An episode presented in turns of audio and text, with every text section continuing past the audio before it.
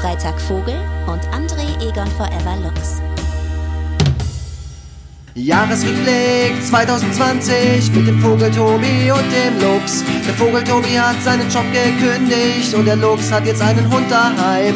Außerdem waren wegen der Pandemie voll viele geile Gäste im Podcast. Sie beiden hatten wieder einige Veröffentlichungen am Start.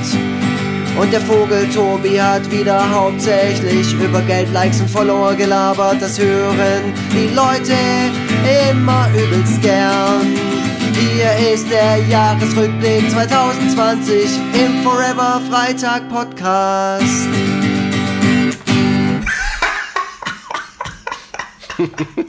das ist so blöd. Das ist echt Hammer. Ey, geil. Wie schüttelst du das immer nur aus dem Ärmel, ey? Das ist echt der Wahnsinn. Ich weiß also, auch nicht. Ich stehe ich steh meistens nachts auf. Nachts kommt mir sowas immer und dann hocke ich mich an den Tisch und dann spiele ich das kurz ein. Nee, stimmt ja. überhaupt nicht. Ich habe es vor einer Rebecca Stunde wird dann wach. Rebecca wird wach, weil du wieder so richtig krass auf die Gitarre eindrischst. Nee, Rebecca schreibt die Songs. Achso, die macht dich wach. Die sagt, die, macht dich wach. die sagt dann, was ich, also die, die ich mache die Mucke so ein bisschen und sie sagt dann, äh, was ich als Text dazu, dazu machen. Ja, ja. Ja, geil. Ja, ist doch, ist doch, ist doch super. Also auch super Rebecca, also muss ich sagen, also dafür, dass du das alles immer nur so ein bisschen vom Rande aus mitkriegst, was bei uns abgeht, äh, hast du es doch relativ gut auf den Punkt gebracht. Äh, vor allem, dass ich immer gerne über Follower, Zahlen, Likes und Geld rede. Ähm, also ich bin hier der Mann für die für das Wesentliche. Das äh, hast du ganz gut auf den Punkt gebracht. Ja, äh, herzlich willkommen zur Jahresrückblicksfolge von Forever Freitag. Mein Name ist Tobias Krieg und Freitag Vogel und auch ziemlich geschlaucht von diesem Jahr 2020 ist André und Forever Lux. Yay! Ja, wir haben es mal wieder geschafft. Wir haben es äh, mal wieder mit Ach und Krach ans Ende eines Jahres geschafft. Ähm, man merkt mir an, dass ich auch so ein klein bisschen verschnupft bin, weil unser Kind äh, alles Mögliche äh, aus der Kita mitbringt. Wobei es ihm definitiv schlechter geht als mir. Also ich höre mit einem Ohr, höre ich ihn permanent aus dem Wohnzimmer husten. Äh, das ist jetzt nicht so, sonst äh, wäre das mit der Podcastaufnahme auch eine etwas schwierigere Angelegenheit. Naja. Mm. Also, dritte Jahresrückblicksfolge. Äh, diesmal blicken wir äh, auf das Jahr 2020 zurück und haben parallel äh, uns entschlossen, äh, du hast mich jetzt daran erinnert, äh, gerade im Vorgespräch, äh, uns alkoholische Getränke zuzuführen und wir schauen einfach mal, was das mit dem Podcast macht. Was ist denn deine Droge der Wahl? Glühwein. Okay. Ich habe Glühwein in der Hand. Ich, ich trinke aus meiner VfB Stuttgart-Tasse, aus meiner großen. Und ja. den habe ich mir vorher noch schön vom, ähm, aus, dem, aus dem Topf geschüttet. Ah ja, okay, verstehe. Äh, ja, super. Glühwein war ja auch äh, sehr umstritten, wie ich am Rande mitgekriegt habe. Es ging irgendwie immer um die Frage, Glühwein erlauben oder nicht. Äh, in dem Fall, so wie du das jetzt gerade machst, äh, ist es ja das Beste eigentlich. Man macht es einfach schön für sich alleine zu Hause aus der VfB Stuttgart-Tasse. Mhm ähm, und nicht aus so einer weihnachtlich verschnörkelten, die man dann nachher stiehlt. Hm. Ähm, ja, ich selber äh, hab, musste jetzt ein bisschen improvisieren. Äh, Eggnog leider nicht am Start. Äh, Enttäuschend, ich, schon die erste Enttäuschung von dieser Folge, finde ich. Ist, ist eine Enttäuschung, ist eine Enttäuschung. Ich bin gespannt, wie du das sagen, wieder ausbügelst, aber okay. Aber ich muss auch sagen, ich war äh, heute schon beim Zahnarzt ähm, und äh, hätte das zeitlich wahrscheinlich auch gar nicht hingekriegt, äh, jetzt hier noch äh, so ein äh, ausgeklügeltes Getränk aufzusetzen. Äh, stattdessen äh, sitze ich jetzt hier mit 43er und nicht mal echter Milch, sondern Cashewmilch. Hm. Äh, das habe ich mir hier in so ein kleines Gläschen geschüttet. Ich äh, probiere mal, ich habe es glaube ich noch nie mit Milchersatz probiert. Ich äh, nippe mal dran. Hm. Ja, aber kannst du machen. Äh, hat es einen Grund, warum du das mit der Cashewmilch trinkst? Ähm, äh, Steffi hat irgendwann damit angefangen. Also Steffi äh, wurde irgendwann ein wenig sensibilisierter für das Thema Tierwohl. Mhm. Ähm, sie ist jetzt zwar weder Veganerin noch Vegetarierin, aber sie hat sich gedacht, man könnte ja an manchen Ecken und Enden ähm, tierische Produkte reduzieren und dann sind wir irgendwann über Cashewmilch gestolpert, die geschmacklich von allen Milchersatzprodukten der richtigen Kuhmilch am nächsten kommt. Ja, verstehe. Und, ähm, ja. Deswegen, deswegen klappt das jetzt auch ganz gut mit äh, das zu mischen. Äh, ja, also ich, ich kann nur sagen, als ich das letzte Mal 43er mit Milch getrunken habe, war der Tag danach äh, für den Arsch und äh, ich bin auch immer sehr schnell verkatert. Also das heißt, äh, in Maßen trinken macht da für mich auch gar keinen riesigen Unterschied. Ähm, ja, aber was tut man nicht alles für Podcast Gold? Ah, ja, toll. Ne, was tut man nicht alles für einen feierlichen Jahreswechsel? Wie du es schon gesagt hast, ähm, große Feiern sind einfach gerade nicht. Da kommen wir auch gleich noch dazu, warum. Und deswegen ist es ja auch okay, zu Hause zu sitzen und sich schön hier am, am Rechner zu besaufen. Ja, ja, wir, wir dürfen natürlich auch nicht, äh, also ich musste gerade so ein bisschen schmunzeln, als du sagtest, da kommen wir noch zu. Warum? Weil ich gedacht habe, okay, wer zur Hölle hat das denn bitte nicht mitgekriegt? Aber man muss ja auch so ein bisschen das aus dieser archäologischen, aus der Podcast-archäologischen Sicht betrachten, derjenigen, die sich aus kulturellem Interesse, kulturgeschichtlichem Interesse diesen Podcast vielleicht erst in 20 Jahren auf ihren Laser-iPhones anhören. So, nee, ich glaube, der Trend geht gut. zurück zur Laserdisc. Ich glaube, so. dass dieser Podcast auf, einer, auf einem physischen Medium wieder veröffentlicht wird. Und zwar auf, auf einer Laserdisc. Oder ja, auf, Vinyl. auf Vinyl. Mark Maron hat das ja auch gemacht. Der hat ja auch mal, äh, glaube ich, äh, Ach nee, Moment, der hat, der hat seine Comedy-Show mhm. hat er auf Vinyl rausgebracht. Podcast auf Vinyl weiß ich jetzt gar nicht so genau, aber bestimmt hat es das auch schon gegeben. 100 Pro gab es das schon und ich ja. fände, das könnten wir auch mal machen, aber ich weiß nicht mit ja. welcher Folge, weil die sind alle so geil. Vor allem dieses Jahr, ich habe durchgezählt, wir hatten 27 Folgen dieses Jahr. Ich hätte jetzt oh. irgendwie gedacht, wir hätten weniger äh, hingekriegt, weil wir am Anfang vom Jahr so Gas gegeben haben und am Schluss dann eher so monatlich veröffentlicht haben, aber all in all sind wir auf 27 äh, Folgen dieses Jahr gekommen. Und das finde ich schon ziemlich beachtlich. Dafür, dass wir beide ähm, was ist gerade passiert, Vogeltobi? Ja, das kann doch nicht wahr sein. Wir starten hier in den Jahresrückblick und bei dir schmiert direkt mal alles ab. Ja, es ist so zum Kotzen und ich hoffe nicht, dass es nochmal passiert. Ey, keine Ahnung. Ich brauche vor allem danach noch einen Glühwein. Man, man kann sich also, mit der besten Technik überhaupt ausstatten und äh, trotzdem läuft alles nicht so, wie es soll. Ähm, natürlich suche ich den Fehler wie immer bei mir. Äh, vielleicht habe ich einfach... Äh, keine Ahnung, zu viele, ich zu viele. Du bist einfach schon viel zu besoffen. Das, äh, du hältst es halt nicht aus. Du, du trinkst hier zwei, drei Schlückle von deinem 31er oder wie er heißt ich, und schon bist du, ich dachte, schon liegst du quasi über der Tastatur. Ich dachte, ich habe ich hab zu viele Demo-Versionen von der PC Action äh, CD-ROM installiert, so das, oder sowas. Äh, mhm. Keine Ahnung. Äh, naja, egal. Also worauf wir nur hinaus wollten, man muss es ja, ähm, wenn man es einordnet, dann eben auch für äh, diejenigen einordnen, die sich das irgendwann mal anhören. Und äh, dementsprechend ist es schon ganz gut zu erwähnen. Ich hatte mir folgende Struktur überlegt. Ähm, ich hatte mir überlegt, dass wir jetzt am Anfang mal so ein, schon mal so ein vorzeitiges Resümee für das Jahr 2020 ziehen. Dann mhm. gehen wir die verschiedenen Kategorien durch, was wir so am besten und bemerkenswertesten fanden in diesem Jahr, vor allem kultureller Natur. Und äh, dann äh, machen wir nochmal so einen kleinen Rückblick auf das Podcast-Jahr. Und dann schauen wir uns an, äh, wie wir auf das Jahr 2021 blicken, wie da so unser, unser Ausblick ist. Ich, ich habe das jetzt einfach mal umrissen, weil das macht man ja auch in Vorträgen, ne, um die Leute bei der Stange zu halten, dass man die am Anfang. Eine Agenda. Genau, dass man die am Anfang schon mal ein wenig orientiert und äh, den, ja, wie gesagt, dann äh, schon mal äh, sagt, äh, womit sie zu rechnen haben. Und ja, Leute, das ist das, womit ihr zu rechnen habt. Ich bin tatsächlich ein bisschen äh, wehmütig geworden, als ich nochmal das Jahr 2020 äh, habe Revue passieren lassen.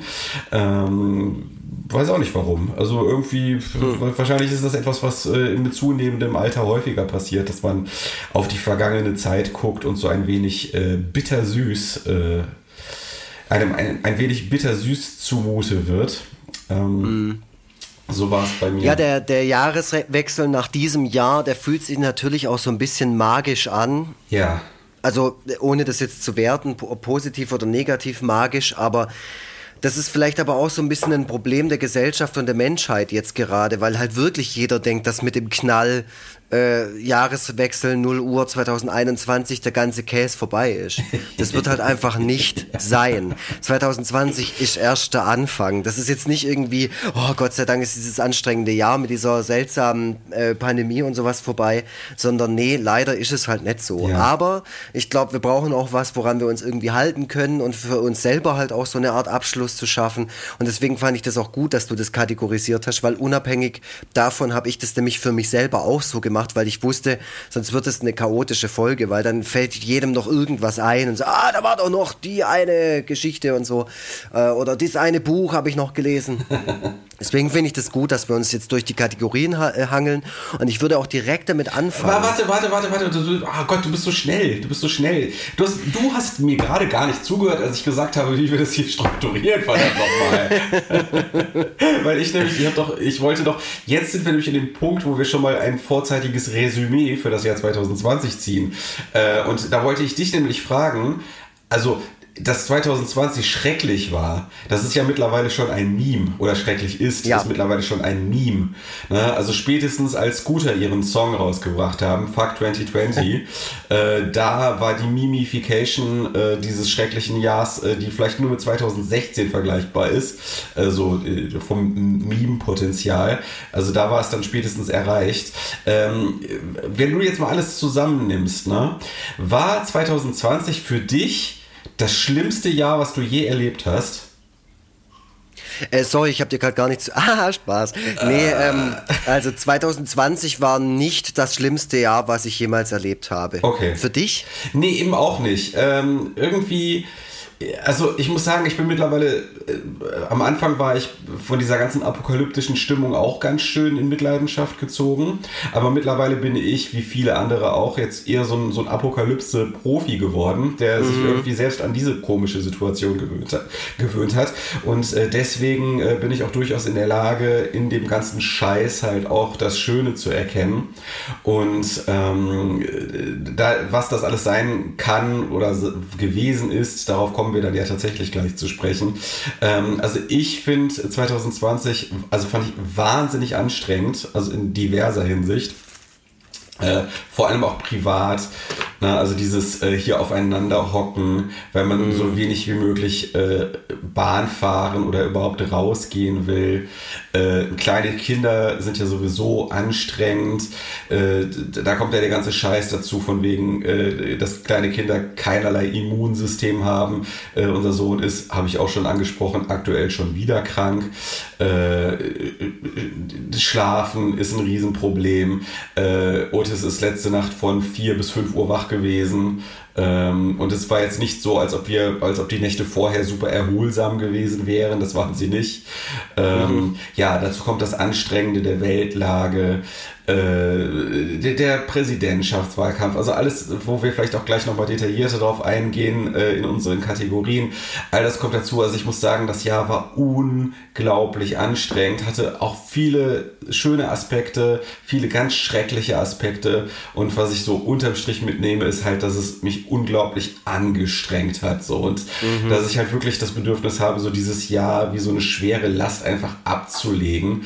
Äh, und gleichzeitig, wie du auch schon sagtest, weiß, dass äh, das ein eine, dass es Augenwischerei ist, dass jetzt mhm. der Jahreswechsel irgendwie auf magische Weise jetzt alles anders macht. So. Naja, ja. also das ist so vielleicht ein bisschen mein Resümee, ne? wenn ich alles auf den Punkt bringen will, wie das Jahr für mich war, anstrengend. Ja, also wenn ich so über das Jahr nachdenke und wie es so angefangen hat und vor allem immer im wenn, wenn ich unseren Podcast quasi im Hinterkopf dann dabei habe, dann denke ich immer an den Moment, wo ich dir, glaube ich, unfassbar viele Sprachnachrichten geschickt habe, weil es für uns irgendwie klar war, dass es eine Schulschließung geben wird. Und das war, glaube ich, Mitte März. Also Mitte März haben wir die Nachricht bekommen, dass die Schule auf jeden Fall bis auf weiteres geschlossen sein wird.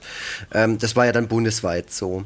Und ich weiß noch, ich habe dir bestimmt 17 Sprachnachrichten geschickt, weil ich so aufgeregt war, weil ich auch irgendwie gedacht habe, boah krass Mann, du hast jetzt einfach zwei Wochen, wo du nicht zur Arbeit musst Und dann habe ich da so ein bisschen übermütig dir, weiß ich was, ich habe alle möglichen Leute beleidigt und war total überexcited und so. Und du hast mir dann auch irgendwann eine Sprachnachricht geschickt und so, wow, man, man hört einfach raus, dass du dich gerade freust auf zwei Wochen Schulferien, äh, quasi in Anführungszeichen, also schulfrei. Ja. Du musst ja trotzdem noch so ein bisschen arbeiten, aber es war halt trotzdem nicht so wie gewohnt. Also es war doch ein bisschen lower, was aber, glaube ich, A, mit den Umständen zu tun hatte, weil niemand sich so richtig darauf einstellen konnte und B, äh, auch damit zu tun hatte, dass einfach auch gerade der Frühling gestartet ist. Und das ist sowas, wo ich jetzt gerade dran denke, klar, zum Jahreswechsel wird es wird die Pandemie nicht zu Ende sein, aber worauf wir uns alle freuen können, ist, dass es wieder vielleicht ein bisschen wärmer wird. Also sowas, weißt du, so ja, klar. irgendwas Rationales, was halt tatsächlich vor der Haustür steht. Also was wirklich passieren wird. Also, Ansonsten wissen wir nicht, was jetzt noch auf uns zukommt klar, nach dem Silvester. Aber das ist ja sowieso dann ein, ein Thema für das Ende der Folge. mm. Aber äh, also gut, man kann sagen, es war nicht dein schlimmstes, auch nicht dein schlimmstes Jahr. Du findest es unterm Strich vermutlich auch in vielerlei Hinsicht anstrengend. Ähm, ja, ja und nein, ey, okay. das ist so schwierig. Man macht sich so viel Gedanken darüber und ich habe, ähm, unser Podcast ist wirklich ein tolles Tagebuch dafür auch gewesen. Ja. Vor allem in der Anfangszeit haben wir ja wirklich die Folgen rausgehauen. Da haben wir uns ja wirklich zwei, alle zwei, drei Tage irgendwie online getroffen und haben miteinander gelabert und hatten eine unfassbare Riege an Gästinnen und Gästen auch da. Ja, das stimmt, ja. Und irgendwie habe ich eine schöne Erinnerung daran, aber ich glaube, so geht es vielen, dass so dieser erste Lockdown, wenn man ihn so nennen mag, ähm, so ein bisschen romantisiert wurde, weil da war das noch aufregend und neu und ja. irgendwie cool. Äh, und es gab Streaming-Konzerte und da war das alles noch toll und jetzt geht es halt keinem mehr wirklich so. Also bei mir, bei mir ist es, ähm, also es gab eigentlich zwei Kipppunkte bei mir. Mhm. Ähm, also einmal oder ich muss vielleicht anders ansetzen. Ähm, das erste Mal, dass Corona mein Leben tatsächlich ganz direkt betroffen hat, war, als die Buchmesse in Leipzig mhm. abgesagt wurde. Ich weiß mhm. noch, dass wir kurz vorher geschrieben hatten, dass das also gerüchteweise schon so im Raum steht, äh, dass die abgesagt werden soll. Und ich habe das zu diesem Zeitpunkt, also das gesamte Corona-Thema, äh, jetzt nicht so ernst genommen mhm. äh, als dass ich das tatsächlich hätte glauben können, die wird abgesagt. So, ne? Also ich hatte mhm. da noch so ein bisschen gegen dich äh, oder gegen deine Aussage, findet bestimmt nicht statt. So hatte ich dann noch so ein bisschen anargumentiert. Und dann war es ja dann tatsächlich so, dass die abgesagt Patzig wurde. reagiert, so. steht hier auf meinem Notizblock. und ähm, das war aber gar nicht unbedingt der Kipppunkt, sondern, äh, sondern äh, das war, ähm, als ich so einen Blogbeitrag, ich glaube, er nennt sich Fischblog bei Twitter, so ein Wissenschaft, mhm. Wissenschaftler, der es sich zur Aufgabe gemacht hat, äh, wissenschaftliche Themen allgemeinverständlich einer Öffentlichkeit nahezubringen. Und der mhm. war einer der ersten äh, der in Deutschland ähm, äh, oder eine der ersten Personen, die ich zumindest wahrgenommen habe, der in Deutschland die Ernsthaftigkeit der Situation erkannt hat und der auch mhm. genau umschrieben hat, dann in einem Blogartikel, das war dann irgendwann im März, äh, warum Corona so ein Problem ist. So. Und, mhm. und da habe ich das zum ersten Mal äh, äh, gecheckt, weil ich bin vorher auch, wie viele von den Aluhüten immer noch, einfach nur nach der reinen Sterblichkeitsrate gegangen. So, mhm. äh, dass da diverse Faktoren noch mit reinspielen, die ich überhaupt nicht berücksichtigen konnte, weil ich mich überhaupt nicht damit ausgekannt habe zu dem Zeitpunkt. Ja. Das habe ich erst durch, durch diesen Artikel gemerkt und da wurde mir dann erstmal, da hatte ich erstmal so richtig so einen Stein im Magen, so von wegen, ach du Scheiße. Äh, und das nächste war dann ähm, irgendwann, ich glaube, ich weiß nicht, war das im Mai oder so, irgendwann würde vielleicht passen, MyLab, ne? also dieser äh, Wissenschafts-YouTube-Kanal, ähm, hat ein Video dazu gebracht, dass das eben kein, äh, das hat sich ja dann auch irgendwann als Formulierung durchgesetzt, eben kein äh, Sprint, sondern ein Marathon ist, das ganze Thema. Äh, da wurde mir dann erstmal klar, okay, wir haben damit sehr, sehr, sehr lange zu tun mit der ganzen mhm. Geschichte. Mhm. So. Und dann habe ich halt auch diesen Drosten-Podcast gehört, wo er zwischendurch ja auch regelrecht verzweifelt war, ob der Aussichten. So. Und äh, deswegen, äh, also die Auf, also das, das aufgekratzt, aufgeregte war bei mir relativ schnell weg und äh, wich dann irgendwann so einer krass apokalyptischen Stimmung. Ähm, und äh, das äh, ist irgendwann bei mir weniger geworden, einfach nur, weil ich mich an die Situation stärker gewöhnt habe und mhm. weil der Sommer psychologisch auch sehr wichtig war, weil da die Zügel halt locker gelassen werden konnten. Ja. Genau, ja. Ja, mir ging es genauso. Ja. Und erst dann gegen Oktober, also jetzt quasi so in den letzten zwei Monaten, hat man dann wieder gemerkt, dass es, oder habe ich zum ersten Mal tatsächlich dann auch gemerkt, so, okay, jetzt nervt's. Also so furchtbar, oder was heißt, es nervt, ja, ja. Es, es, ist halt scheiße. Und davor kam ich halt super, ja, auch nicht super damit zurecht, aber für mich persönlich, für mich, nur ich. Ja, ja, klar. ich, ich kam irgendwie, ich kam irgendwie klar. Ja. Aber da hatten wir es ja auch schon oft äh, davon, vor allem auch in den ersten paar Sendungen, wo ich dann auch gesagt habe, so, ja. hey, ich habe mir jetzt einen Stapel Playstation-Spiele dahingelegt und ich rufe jetzt alle an, die ich mag und weißt du, man hat sich so Sachen vorgenommen mhm. und ab und zu musste ich ja noch in die Arbeit, da musste ich so ein bisschen Notbetreuung in der Grundschule machen, das war jetzt aber, da habe ich mir jetzt kein Bein ausgerissen. Ähm, Genau. Das war schon alles irgendwie, das war schon alles irgendwie zu meistern.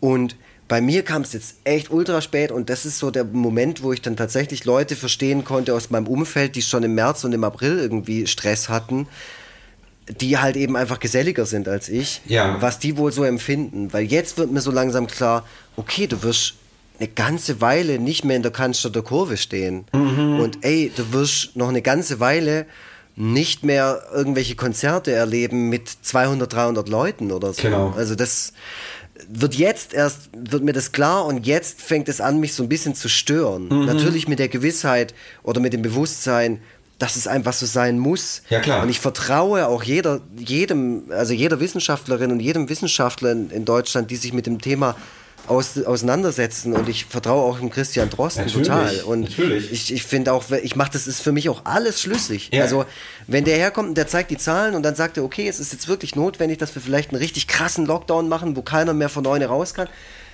dann hocke ich da und sage, ja, das ist okay. Also ich kann es aushalten. Ich kann es aber auch verstehen, wenn jemand da hockt und sagt, oh Himmels Willen, ich schaff's nicht. Mhm. Klar, weil jeder eine andere Lebenssituation hat. Ja, aber trotzdem, für mich, ich meine, das muss dann so jeder für sich selber auch so ein bisschen beurteilen. Und mir ist halt einfach wichtig, dass man, dass man da das größtmögliche macht, was allen anderen hilft. Ja, genau. Und ja. das ist, das ist sowas, aber das also bei mir hat es wirklich, ich glaube, ich bin einfach prinzipiell ein Spätsünder. Ich glaube, bei mir ist so, ich bin wieder, wieder Sudden Clarity Clarence. Weißt du, das Meme von dem Typ, der in diesem Pult so. von Leuten steht, ja, der so ganz erstaunt so vor sich hinguckt und dem halt so irgendwas bewusst wird in dem Moment, was so völlig klar ist. Ähm, und ich glaube, so bin ich jetzt gerade so. Ja. Ah, scheiße. Ja. Ah, stimmt. Aber, aber so. der Punkt ist ja auch, äh, also, dass du halt einfach auch ein, mal würde ich sagen, ein ziemlicher Optimist bist. So. Und deswegen äh, glaube ich auch so eher pessimistisch gelagerte Erkenntnisse dann vielleicht auch einfach länger brauchen, um sich bei dir durchzusetzen. So. Vielleicht, ja, oder vielleicht verdränge ich die oder vielleicht, keine Ahnung, ich weiß es nicht. Äh, ja. Einen äh, tiefen psychologischen Grund wird es dafür schon geben. Aber ich, ich habe jetzt auch gerade nachgeschaut. Also wir hatten unsere erste Folge, ja shit, wenn ich es jetzt bei Spotify, dann würde ich auch das Datum sehen, aber die erste Folge mit Corona quasi in Anführungszeichen war die Folge Maya und das war diese Buchmessen-Geschichte, genau. wo wir uns dann auch darauf geeinigt haben, dass wir sagen, okay, wir machen jetzt so quasi fiktiv die Buchmesse. Genau. Wir laufen da quasi drüber und genau. äh, quatschen irgendeinen, irgendeinen Käse. Und das Interessante war auch, dass Leute aus unserer Bubble, ich will keine Namen nennen, aber wir haben Legends of Record drüber gesprochen, damals Ne? Ja. Leute, die sich, Leute halt, ähm, ja, die als ähm, ich sag mal, in Tobias Vogels Twitter-Kosmos als sehr, sehr vogue und aufgeklärt gelten. Ja. Man kann ja mal nachforschen. Ja. Es gab Leute, die damals gesagt haben, sie finden das richtig scheiße, dass die Buchmesse äh, stattfinden wird. Äh, nicht, nicht stattfinden wird. wird ja. Genau, wir waren, wir waren cool. Also bei uns war es irgendwie klar, wir konnten es nachvollziehen. Du hattest genug Zeug gelesen, du hast mir das erklärt, dann habe ich gesagt, ach so, ja dann. Und dann haben wir das verstanden und dann war das okay. Weil dafür habe ich dich ja, dass du mir mal alles erklärt. ja, das ist doch super. Es, ja, aber es gab halt Leute, die da sehr emotional reagiert haben, die das heute wahrscheinlich auch nicht mehr machen würden. Ja. Aber die das damals äh, deshalb auch vor allem gemacht haben, weil halt vielleicht gerade eine Veröffentlichung anstand. Ich weiß. Vielleicht. Ich weiß, ich weiß. Ja. Aber ich will es nur mal sagen. Ähm, ja. Das war halt interessant, wie sich damals wie, wie damals noch die Gesellschaft funktioniert hat. Es hat sich innerhalb von einem halben Jahr so krass verändert, wo man sich auch so ein bisschen dazu zählt. Und dass es halt mittlerweile sogar so ist, dass du Leute anrufst, die du seit März nicht mehr gesprochen hast und dir im Vorfeld überlegst, okay, ist das jetzt ein Querdenker oder, oder nicht? Also so, wie, wie, wie könnte der sich jetzt entwickelt haben in den letzten ja. sieben Monaten? Also interessanterweise war ich auch, was so meinen äh, Cartoon-Output anging, war ich äh, in der Anfangszeit auch eher so ähm, gelagert, so von wegen, äh, haltet mal den Ball flach, was Corona angeht. Ähm, jetzt werdet mal nicht gleich hysterisch, so. Weil es war nämlich, und das sind so Sachen, in dieser schnelllebigen Zeit, ne, kann man sich ja, äh, also vergisst man ziemlich schnell gewisse Dinge, die mal an der Tagesordnung waren, einfach weil die ja. schon von tausend neuen Ereignissen weggespült wurden. Aber, mhm. und ich bin mir echt unsicher, ob ich das geträumt habe oder ob das wirklich so war, aber ich nehme es so wahr, dass am Anfang dieser ganzen Corona-Meldungen die ganzen Aluhüte diejenigen waren, die bereits mit Maske rumgelaufen sind, mhm. bevor die erste Infektion in Deutschland überhaupt bekannt war. Kannst du dich daran erinnern, dass das so war? Ich weiß in etwa, was du meinst. Also ich hätte da jetzt keine Belege dazu oder irgendeine Beobachtung oder sowas, aber ich weiß in etwa, was du meinst. Der Umgang mit so einem Thema der exzessive Umgang mit so einem Thema. Ich glaube, darauf willst du raus. Ja, aber auch, aber auch so dieses ähm, gegen den Meinungsmainstream gehen. Ach so. Ähm, am Anfang war der Meinungsmainstream ging so in die Richtung, äh, wo ich halt auch mitschwamm. So von wegen, Leute, äh, jetzt äh, werdet nicht mal gleich hysterisch, jetzt wartet doch mal ab, haltet den Ball flach und so weiter. Mhm. Äh, während äh, diejenigen, die so ein bisschen zum Schwurblertum neigen, am Anfang schon so äh, in, in vorauseilender Vorsicht äh, mit Masken rumgelaufen sind. Und da kursierten dann auch so Bilder aus Supermärkten, wo Leute in so einer gesamten in so einer Montur einkaufen gegangen sind, wie äh, in ja, so Alien, so Prepper halt. in, wie in so Alien-Filmen, weißt du, wenn wo, wo, wo, wo so mhm. Wissenschaftler so ein äh, abgestürztes Alien-Raumschiff äh, untersuchen, weißt du, in so, in so Ganzkörperanzügen. So äh, improvisierte Anzüge hatten die dann an und sind dann damit schon einkaufen gegangen. Und da ist dann nämlich irgendwann alles, äh, hat sich irgendwann alles auf den Kopf gestellt. Äh, mhm. Diejenigen, die am Anfang noch in diesen Anzügen eingekauft haben, waren dann diejenigen, die gesagt haben, also Corona existiert überhaupt nicht. Mhm. So, äh, ja, ja, doch, das stimmt, was du sagst. Also ähm, vor allem was, ich habe das immer mit dem Thema Schulschließungen so mitbekommen, weil das halt das Thema war, was mich immer am meisten bis ja. jetzt natürlich beschäftigt. Ähm, und da war es so, dass zum Beispiel von Seiten der AfD äh, zu dem Zeitpunkt, bevor die Schulschließungen beschlossen wurden, äh, die, die ganze Zeit vehement darauf gepocht wurde, auf jeden Fall die Schulen zu schließen. Ja, genau. So, Genau, weil das halt gerade die opportunis äh, opportunistische Haltung, keine Ahnung, das war halt einfach gerade das, ja. Das entsprach, der, das entsprach der Haltung der AfD-Zielgruppe, ja. Genau, ja, das wollte man, dem, dem, wollte man sich annehmen und da hat man sich so drauf gestürzt. Dann haben die das gefordert. So, dann wurden die Schulen geschlossen. Und dann ging es aber auch ganz schnell darum, die Schulen auf jeden Fall wieder zu öffnen. Genau. Weil dann sich natürlich auch die ganzen Eltern beschwert haben, die dann irgendwie nach zwei Monaten gesagt haben, um Himmels Willen, was soll ich mit meinem Kind daheim noch alles anfangen? Ich, das wird mir langsam alles zu viel. Ja. Und dann ging es wieder darum, so. Genau. Und daran hat man halt einfach auch gemerkt, wie reaktionär oder wie, wie, ähm, launisch so eine Gesellschaft einfach funktioniert. Es ist wirklich krass. Also ich hatte Telefonate mit Menschen, wo ich einen Tag angerufen habe und dann war die Meinung zu, zu Corona oder zu allen Maßnahmen so und am nächsten Tag war es das komplette Gegenteil davon. Ja, genau. Ja. Und so hat sich auch die Presse verhalten, so hat sich irgendwie die komplette äh, öffentliche Wahrnehmung für mich irgendwie verhalten. Ja. So, dass ich wirklich da gestanden bin und gedacht habe, ja, was, was, was jetzt? Genau, also bei, bei der AfD kamen halt zwei, kommen halt zwei widerstreitende Impulse eigentlich zusammen. So auf der einen Seite, also als es zuerst, zuerst mal hieß, so ein komischer China-Virus äh, mhm. ist auf dem Weg nach Deutschland, da, mhm. da ist erstmal, da ist erstmal so das Thema, ähm, also Nazis haben ja so ein Faible für Reinheit, ne? also mhm. äh, rein, reinhalten, den Volkskörper rein und gesund mhm. halten und, äh, und halt diese Angst vor Fremdem und so. Äh, da äh, ist, das war natürlich der perfekte Trigger für, äh, ne, mhm. um, um halt so äh, Virusangst zu schüren. Und als ich dann im Meinungsmainstream dieser Haltung der Rücksichtsnahme durchgesetzt hat. Dass es bei Corona vor allem um Rücksicht und gegenseitige mhm. Solidarität ging. Äh, da haben die Nazis dann gesagt, nee, da machen wir nicht mehr mit. Mhm. so, ja, ja.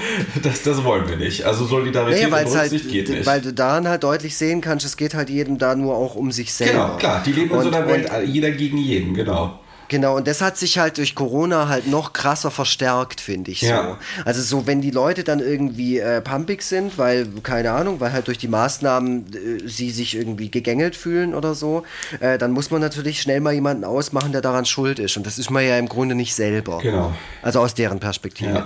Ähm, genau, und dann hat man natürlich ein gemeinsames Feindbild. Was dann auch noch dazu kommt, ist, dass man sich dann halt da schön im Sommer äh, zusammengestellt hat und dagegen demonstriert, weil ich, ich habe ja die Theorie, vor allem die Deutschen brauchen Massenevents. Die brauchen ihre Festivals und ihre Fußball-EMs und ihre Vasen und Wiesen und sonst irgendwas, ja. um sich gemeinsam schön eine reinzukippen und äh, zu machen. und das ist halt dieses Jahr ausgefallen. Das gab es in geringerer Form. Ja kleine Festivals, wo man sich in irgendwelche Dinger reingehockt hat und so war ja alles nicht das Gleiche. Ja. Und dann kam das aber für die ganzen Querdenker genau rechtzeitig, dass sich da dieser blöde Ballweg hinstellt und dann auf einmal so eine komische ähm, Bewegung daraus macht. Ja. Und was ich tatsächlich auch nochmal sagen muss, ist, also ich hatte eine, ich habe dich, glaube ich, angerufen in dem Moment ich habe eine Mail bekommen oder eine, eine, eine, Nachricht von jemandem aus dem, aus der Comic, aus dem Comic-Con-Umfeld. Ähm, eine Frau, die mir oft begegnet ist an meinem Stand und die eigentlich auch großer Fan von meinen Sachen ist und mit der ich mich immer nett unterhalten habe. Und die hat sich bei mir gemeldet mit einem Foto direkt von, ich glaube, der allerersten. Ich weiß nicht, wann die erste Demo in Berlin war, aber so eine der ersten, ja. wo so richtig viele Leute da waren. Und dann sie sich ganz stolz so präsentiert. Mhm. Und dann so habe ich gedacht, ist das jetzt Provokation, dass die mir das schickt? Aber dann war mir irgendwann nach, nach kurzer Korrespondenz irgendwie klar, dass es eben nicht so ist. Also, dass die sich einfach nur kurz bei mir melden wollte, keine Ahnung, auf so einer Künstlerin-Ebene und äh, hier mir mitteilen, dass sie da jetzt gerade auf dieser Demo ist. Ja. Und dann war meine Frage einfach auch nur, bist du bei dieser Quer... Also, ich habe dann auch gedacht, ja, vielleicht bist du auf irgendeiner Gegendemo. So, hoffentlich. Ja. Also hoffentlich bist du gerade auf der Seite der Antifa. Äh, und dann kam er nur zurück so, nee, hier ist alles friedlich, alles toll. Äh, ich habe bisher nur sieben Neonazis gesehen. also genau so war die Formulierung. Und ich glaube, ich habe mich da auch kurz bei dir gemeldet, ja, ja. weil ich, ich war irgendwie spazieren und habe das so gelesen und dachte mir so, um Himmels Willen, was passiert hier eigentlich gerade? Und dann kam als, als Argument auch, ich habe dann auch nichts mehr darauf geantwortet und dann kam ein ellenlanger Text von wegen, sie verstehe sich ja selber eher als links und so, wo ich dann auch gedacht habe, das entscheidest am Ende nicht du. Also das, jeder, der das sagt, ist das nicht. Das ist wie wenn ich, wenn ich sage, ich bin voll der Punk. Also dann bin ich kein Punk. So, das entscheiden immer noch andere. Und ähm, da, äh, da habe ich dann wirklich gemerkt, okay, jetzt ist wirklich, jetzt ist alles überworfen. Also jetzt kann ich auch nichts mehr kategorisieren. Also ja. jetzt kann der größte Pogo-Dosen-Bier-Punk mit dem größten roten Iro, äh, keine Ahnung, kann der krasseste ähm, Mitläufer in der, auf einer Nazi-Demo sein. Ja. Weil nichts anderes waren und sind auch diese Querdenker-Demos. Das ist Klar. einfach von Leuten angemeldet und, und durchgeführt, die, die Nazis tolerieren. Und deswegen ist das in keinster Weise gut zu finden. So sieht's aus. Dem kann ich auch ja. nicht, nicht, mehr großartig was hinzufügen. Also ja, ja, also man merkt schon, also das Resümee 2020, das ist äh, stark ähm, äh, Corona-lastig und wie sollte es auch anders sein? Wie sollte es anders sein? Es ist ja auch kaum etwas anderes äh, so relevant gewesen. Also so relevant schon mal gar nicht und äh, die nächsten Sachen die äh, da irgendwie rankommen, die kommen erst einige Plätze darunter. So, äh, ja, das ist halt äh, ich meine, es fing an mit dem brennenden Affenhaus in Krefeld und äh, da oh, war stimmt. und da war im Grunde, wenn man abergläubisch sein will, ja schon klar, dass aus dem Jahr nicht wirklich oh. was werden konnte. So, ja, damit Boah, jetzt bin los. ich richtig, jetzt bin ich richtig scheiße drauf. jetzt habe ich gerade den Glühwein geäxt. Jetzt kommt das Affenhaus. Ja, oh Mann. Und ich glaube, einen Monat später war auch gleich dieser Supersturm. Ja, Sabine. Ja, also gut, aber es gab auch gute Sachen und äh, da ähm, Lux und ich ja ja sehr kulturbeflissen sind äh, und Popkultur beflissen sind, äh, sind die Sachen, die wir gut fanden, halt, äh, sind viele der guten Sachen eben aus diesem Bereich. Und wir haben uns überlegt, äh, dass wir das Ganze jetzt wie so eine Art äh, Preisverleihung äh, aufziehen. Es, das heißt, es gibt mhm. unterschiedliche Kategorien und wir nennen jeweils zu jeder Kategorie, was das Beste des jeweiligen Bereichs in unseren Augen war. Ähm, und ich habe äh, hier einfach mal äh, eine Reihenfolge vorgegeben, äh, bei der du gesagt hast, ja, da bist du mit einverstanden. Ich würde sagen, da behalte ich jetzt mal so ein bisschen die Zügel in der Hand und kündige immer jeweils die Kategorie an. Äh, lass dir aber dann gerne den Vortritt, was das, was das Inhaltliche dann angeht. Ähm, als erste Kategorie äh, für 2020 habe ich mir aufgeschrieben Bestes Game. Also Konsolen oder Computer oder auch gerne Casual Smartphone Game. Ja, dann leg mal los. Äh, achso, ich dachte, ich wollte dir den Vortritt lassen. K können wir auch andersrum machen. Ich bin bei den Games, also Casual Game, habe ich tatsächlich nur eins auf meiner Liste und das war einfach nur ein Spiel, das ich gespielt habe, das dieses Jahr so ein Hype genossen hat, aber auch schon wieder ein bisschen älter war. Und zwar war das Among Us. Hm. Hast du Among Us gespielt? Nee, habe ich gar nicht. Man muss mit anderen Leuten dann reden, ne? mit Fremden. ja. ja, nee, das, da habe ich irgendwie nicht so. Und deswegen hast du da. Bin ich zu schüchtern für, das kann ich nicht. Ja, ich fand es ehrlich gesagt jetzt auch nicht so mega geil, dass es mich irgendwie am, am Tablet gehalten hat, aber ich habe es mhm. schon mal ausprobiert.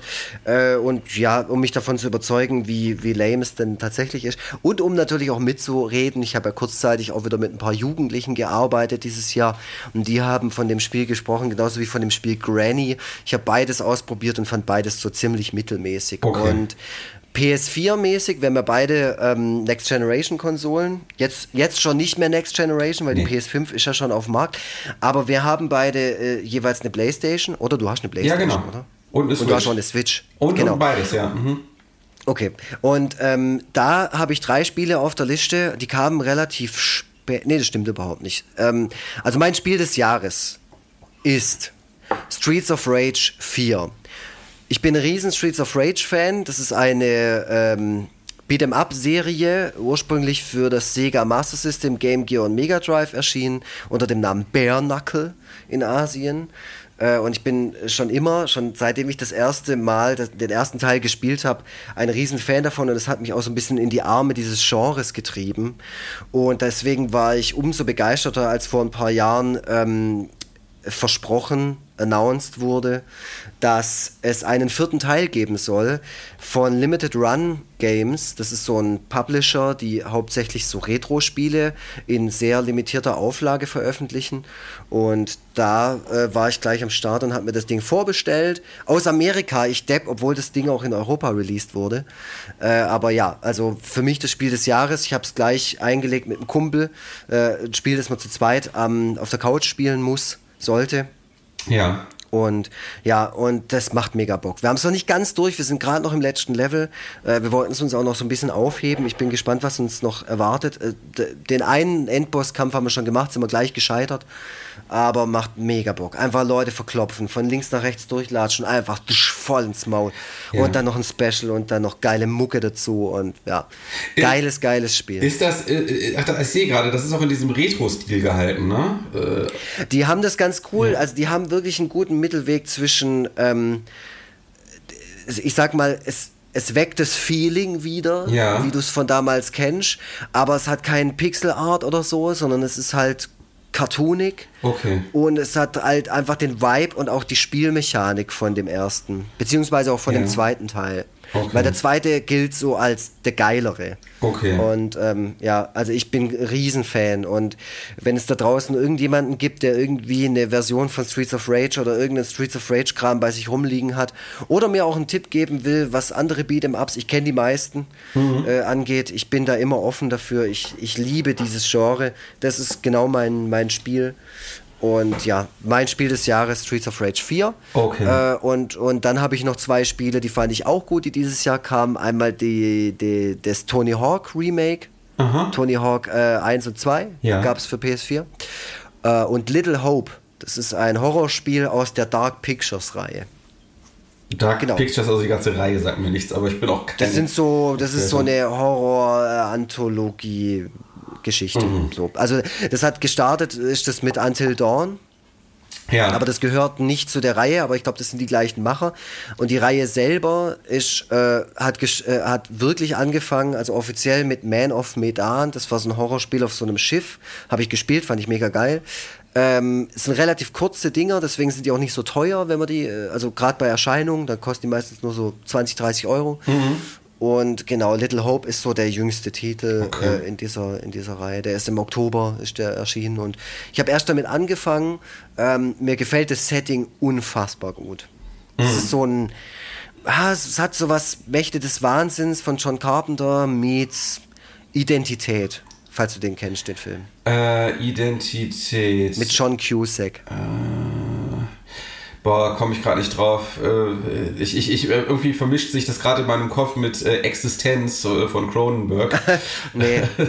Das mit dem hat es nicht viel zu tun, aber, aber es, ist ein, es ist ein gutes Spiel bis jetzt. Ist, Okay. Man muss das mögen, dieses Genre, weil man da einfach nicht so viel machen muss. Man ist sehr eingeschränkt. Das Spiel suggeriert, dass man da mega Einfluss auf den Spielablauf hat, aber das glaube ich nicht. Also ich glaube jetzt nicht, dass diese eine Entscheidung jetzt dazu führt, dass das Spiel komplett anders ausgeht, in Ja. meinem Fall. Also so ein bisschen eingeschränkt ist es schon, aber ich mag das, wie das erzählt ist und wie die Stimmung von so einem Spiel ist. Und Okay. Diese Spiele speziell, genau. Ja, Ja, bei schlecht. dir? Also ich, äh, für mich war das ein schlechtes Spielejahr, muss ich sagen. Also Ja. einfach nur wegen meiner privaten Situation.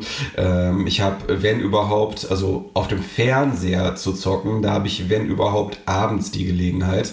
Mhm. Äh, jetzt geht unser Kind dann meistens auch nicht ganz so früh schlafen und äh, naja, äh, deswegen ist das immer so ein bisschen, bisschen schwierig. Äh, wenn der Fernseher in seiner Anwesenheit an ist, dann sagt er einfach die ganze Zeit Pingu, Pingu, Pingu und will die ganze Zeit Pingu gucken. Äh, zumal viele Spiele ja auch viel zu aufregend und brutal sind, als dass er da jetzt zugucken dürfte. Ähm, das heißt, äh, ich habe es tatsächlich versucht mit The Last of Us 2 und äh, bis zu dem Punkt, an den ich gekommen bin, fand ich es auch super. Ähm, Aber dann irgendwann wurde die Schlafsituation hier im Haus dann äh, so wenig vereinbar mit meiner Zockerei, dass, das irgend, dass ich irgendwann einfach aufgehört habe damit. Ähm, alternativ dazu äh, und besser geeignet für diese Kinderbetreuungssituation ist ja dann die Switch. Ähm, und da wiederum habe ich das für mich das Spiel des Jahres gespielt, äh, was sicherlich für viele das Spiel des Jahres war, und das war äh, Animal Crossing New Horizons. Ähm, nicht, weil es jetzt das perfekte Spiel wäre. Also ich finde, daran kann man einiges kritisieren an dem Spiel. Also äh, vor allem, dass der, dass die Story des Spiels schon super schnell durch ist. Und dann ist man dann so am Ende dieses Spannungsbogens angelangt und dann geht es eigentlich nur noch darum, die Insel immer schöner zu gestalten, immer mehr Sachen zu kaufen, irgendwo hinzustellen und zu gestalten und so weiter. Ähm, Und ab dem Zeitpunkt äh, wurde das bei mir dann auch weniger, dass ich es gespielt habe. Aber äh, gerade am Anfang äh, war das einfach das perfekte Eskapismus-Spiel wegen der ganzen Corona-Situation. Das heißt, du bist aus der äh, dich beängstigenden Welt raus und auf diese Insel, wo nie irgendwas Schlimmes passiert, wo man auch nicht verlieren kann oder so, äh, wo ähm, ja man einfach nur so die reine Harmonie hat und es sieht niedlich und hübsch aus und man hat immer so kleine Erfolgserlebnisse und äh, ja, man hat da quasi so eine so eine separate Identität, so dass ich zwischendurch schon gedacht habe, Mann, ey, könnte ich doch mal so in das Gerät einfach so reingesaugt werden, weißt du, so wie Barbaculor so in den in den Fernseher so äh, halt äh, könnte ich da reingesaugt werden und einfach mal so ein bisschen einfach wirklich auf der Insel sein. So ein bisschen mich da an den Strand legen und in mein Haus, was ich mir so schön eingerichtet habe und so. Ähm, irgendwann habe ich es, wie gesagt, dann äh, weniger gespielt und jetzt mittlerweile schon seit einigen Monaten gar nicht mehr. Äh, hat auch damit zu tun, dass äh, Steffi das halt auch sehr gerne spielt und äh, ich möchte ihr eigentlich eher den Vortritt lassen, weil ich glaube, sie braucht das als Ausgleich noch ein bisschen stärker, als ich es brauche. So, und deswegen mhm. sitzt sie dann abends dort. Ansonsten habe ich viel. Was ist denn ja? die Story von Animal Crossing? Ach, das ist einfach so ein äh, Typ, äh, der ähm, halt auf eine einsame, also bis zu dem Zeitpunkt einsame Insel ja. zieht mit ein paar anderen Leuten. Äh, ja. Jeder kriegt sein eigenes Zelt zunächst mal. Daraus wird dann irgendwann ein immer größer werdendes Haus. Äh, und man kriegt halt am Anfang regelmäßig vom äh, von dem äh, Oberhaupt dieser Insel kriegt man dann regelmäßig äh, Aufgaben erteilt und äh, alles steuert auf den Höhepunkt zu, nämlich dass so ein ganz großer Musikstar einmal ein Konzert auf dieser Insel gibt. So, ah. das ist so, das ist so der Höhepunkt der ganzen Angelegenheit.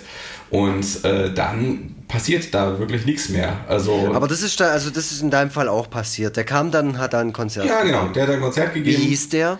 KK heißt der. K. Ah, okay. K. Den gibt's auch, äh, den gibt's auch als äh, natürlich auch als äh, Merch-Figur. Äh, hatte, mhm. hatte Steffi in ihrem Adventskalender. Das war äh, ah. das erste hinter dem ersten Türchen. Ähm, ja, also äh, ich äh, werde vielleicht irgendwann nochmal einsteigen. Ich vermisse es auch irgendwie. Äh, vielleicht mache ich auch irgendwann nochmal eine Insel komplett von vorne, weil also das ist auch etwas, worin ich mich eine Zeit lang verloren habe. So YouTube-Videos, in denen äh, Leute ihre Inseln präsentiert haben. Und äh, da gibt es Inseln, die also so unfassbar aufwendig und detailverliebt sind äh, dass man sich regelrecht minderwertig fühlt mit dem, was man da gemacht mhm. hat. Zumal ich auch am Anfang nicht wusste, wie man zum Beispiel die Häuser der Bewohner so platziert, dass man darauf aufbauend dann irgendwie eine schöne Insel hinkriegt. So. Das heißt, ich habe die halt irgendwo mal hier, mal da irgendwo hingestellt. So. Ja keine Ahnung, auch keinen Bock habe, lange darüber nachzudenken. Und dann kann man das aber im Nachhinein nur noch mit unter größten Mühen wieder rückgängig machen. So. Und äh, ich fände es durchaus reizvoll, nochmal komplett von vorne anzufangen, mit mhm. dem Ziel, irgendwann so eine richtig heftige Insel zu haben. So.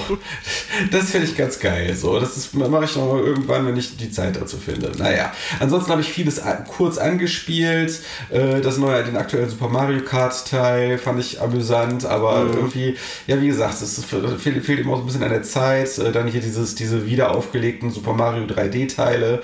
Ne, da ja. gab es ja so ein Dreierpack äh, für die Switch. Ähm, ja, äh, hier und da immer mal wieder reingeschaut, aber äh, so richtig am Ball geblieben für eine gewisse Zeit bin ich eigentlich nur bei äh, The Last of Us und, und, und eben mhm. bei Animal Crossing New Horizons. Ja.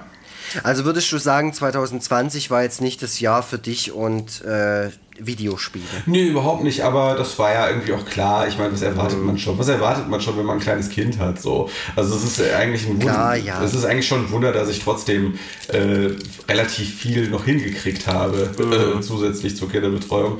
Äh, klar, ich habe natürlich meine Frau, die sicherlich auch noch mehr macht als ich, so, da bin ich mir relativ sicher. Äh, weil irgendwie so diese ganze künstlerische Tätigkeit, die endet ja auch nie so wirklich. Das ist halt ja. auch, so, ein bisschen so ein Ding. Ne? Du legst ja nicht irgendwie nach acht Stunden den Stift weg, egal. Naja, das ist das Thema Games. Ich merke schon, wenn wir, so, wenn wir alles so in dieser Tiefe besprechen, dann ist wow, es wirklich... Dann, dann wären wir morgen noch nicht fertig, aber ich will mir auch gleich noch... Ja. ja ich will mir auch gleich noch ein Bier holen, ähm, weil der Glühwein ist durch und das geht ja nicht mehr. Genau. Aber, den, aber ähm, ich, du kannst, während du dir ein Bier holst, kannst du ja schon mal nachdenken über die nächste Kategorie. Äh, für ja. mich, äh, fand ich jetzt wichtig, weil ich da acht Stunden am Tag mit Sicherheit mit verbringe. Äh, mhm. Bester Social Media Account. Kann Twitter, ah, Instagram ja. oder Facebook sein. Gerne. Ähm, warte mal ganz kurz. Ja, ja dann äh, willst du schon mal loslegen? Ja, genau, mache ich da. Dann fange ich, fang ich vielleicht an, während du dir ein Bier holst. Genau. Du kannst schon mal anfangen und ich gehe schnell und dann, wenn ich wiederkomme, dann muss ich erraten, welches Profil du meinst. okay. Oder welchen Account. Gut, dann geht es aber auch, und dann lass du es jetzt auch nicht mehr hören. Ja, okay. So, ich glaube, jetzt ist er wirklich weg. Hm. Also, mein Social Media Account des Jahres äh, ist ein Twitter-Kanal und zwar der von Creamspeak. Creamspeak, das sind zwei Typen, äh, die irgendwo im Kreativbereich arbeiten. Ähm, zumindest sind sie da sehr gut vernetzt. Ich glaube, die haben mal auch mal für Fernsehsendungen geschrieben, ähm, irgendwie so im Gag-Schreiberbereich. Ich bin mir da nicht ganz sicher, ich habe da nicht so ausgiebig drüber äh, recherchiert. Ich bin den beiden schon mal persönlich begegnet im Jahr 2019 äh, bei der Verleihung des Grimme Online Awards. Da haben sie mich irgendwann angesprochen, als ich durchs Publikum gelatscht bin. Ähm, ja, waren, waren sehr nett äh, den Reiz des Twitter-Kanals, den die beiden betreiben, den, äh, der hat sich mir allerdings erst in diesem Jahr so richtig erschlossen. Und mittlerweile ist der Kanal die Zierde meiner Timeline. Ähm, hörst du gerade wieder zu? Ich höre wieder zu und ich habe überhaupt keine Ahnung, von wem du sprichst. Ja, das, äh, das, das macht ja nichts. Äh, ich kann es dir auch, dann auch nochmal sagen, äh, auch für diejenigen, die jetzt vielleicht gerade an den Endgeräten nicht richtig hingehört haben.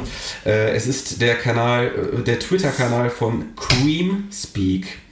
Cream mhm. Speak, das, ähm, die machen auch einen Podcast zusammen, ähm, aber sind vor allem auch sehr kreativ bei, bei Twitter und äh, haben so einen eigenen, sehr stilprägenden Humor. Äh, wenn du Leute aus der Bubble, also die Bubble, liest, dann äh, wirst du feststellen, dass viele humoristische Mittel, die sie anwenden, irgendwann mal von Creamspeak erfunden wurden. Also die sind so neben Dax Werner und Kurt Brödel, also dann neben den ähm, Screenshots-Leuten, sind die auf jeden Fall sehr äh, wichtig für diese für diese Art der Netzkultur gewesen. Und, Gib mal Beispiel. Und äh, genau, das Highlight, das Highlight, was, also wo ich mich wirklich tagelang drüber beömmelt habe, äh, ich hoffe, ich kann das jetzt so rüberbringen. Das war ein Thread bereits aus dem Januar. Äh, und zwar schreiben die da Hallo at DB Bahn, also an den Twitter-Kanal der Deutschen Bahn. Mhm. Ich war gerade in einem ICE Richtung Hamburg und mir hat im Waschbecken der Toilette eine Ratte ins Gesicht gebissen.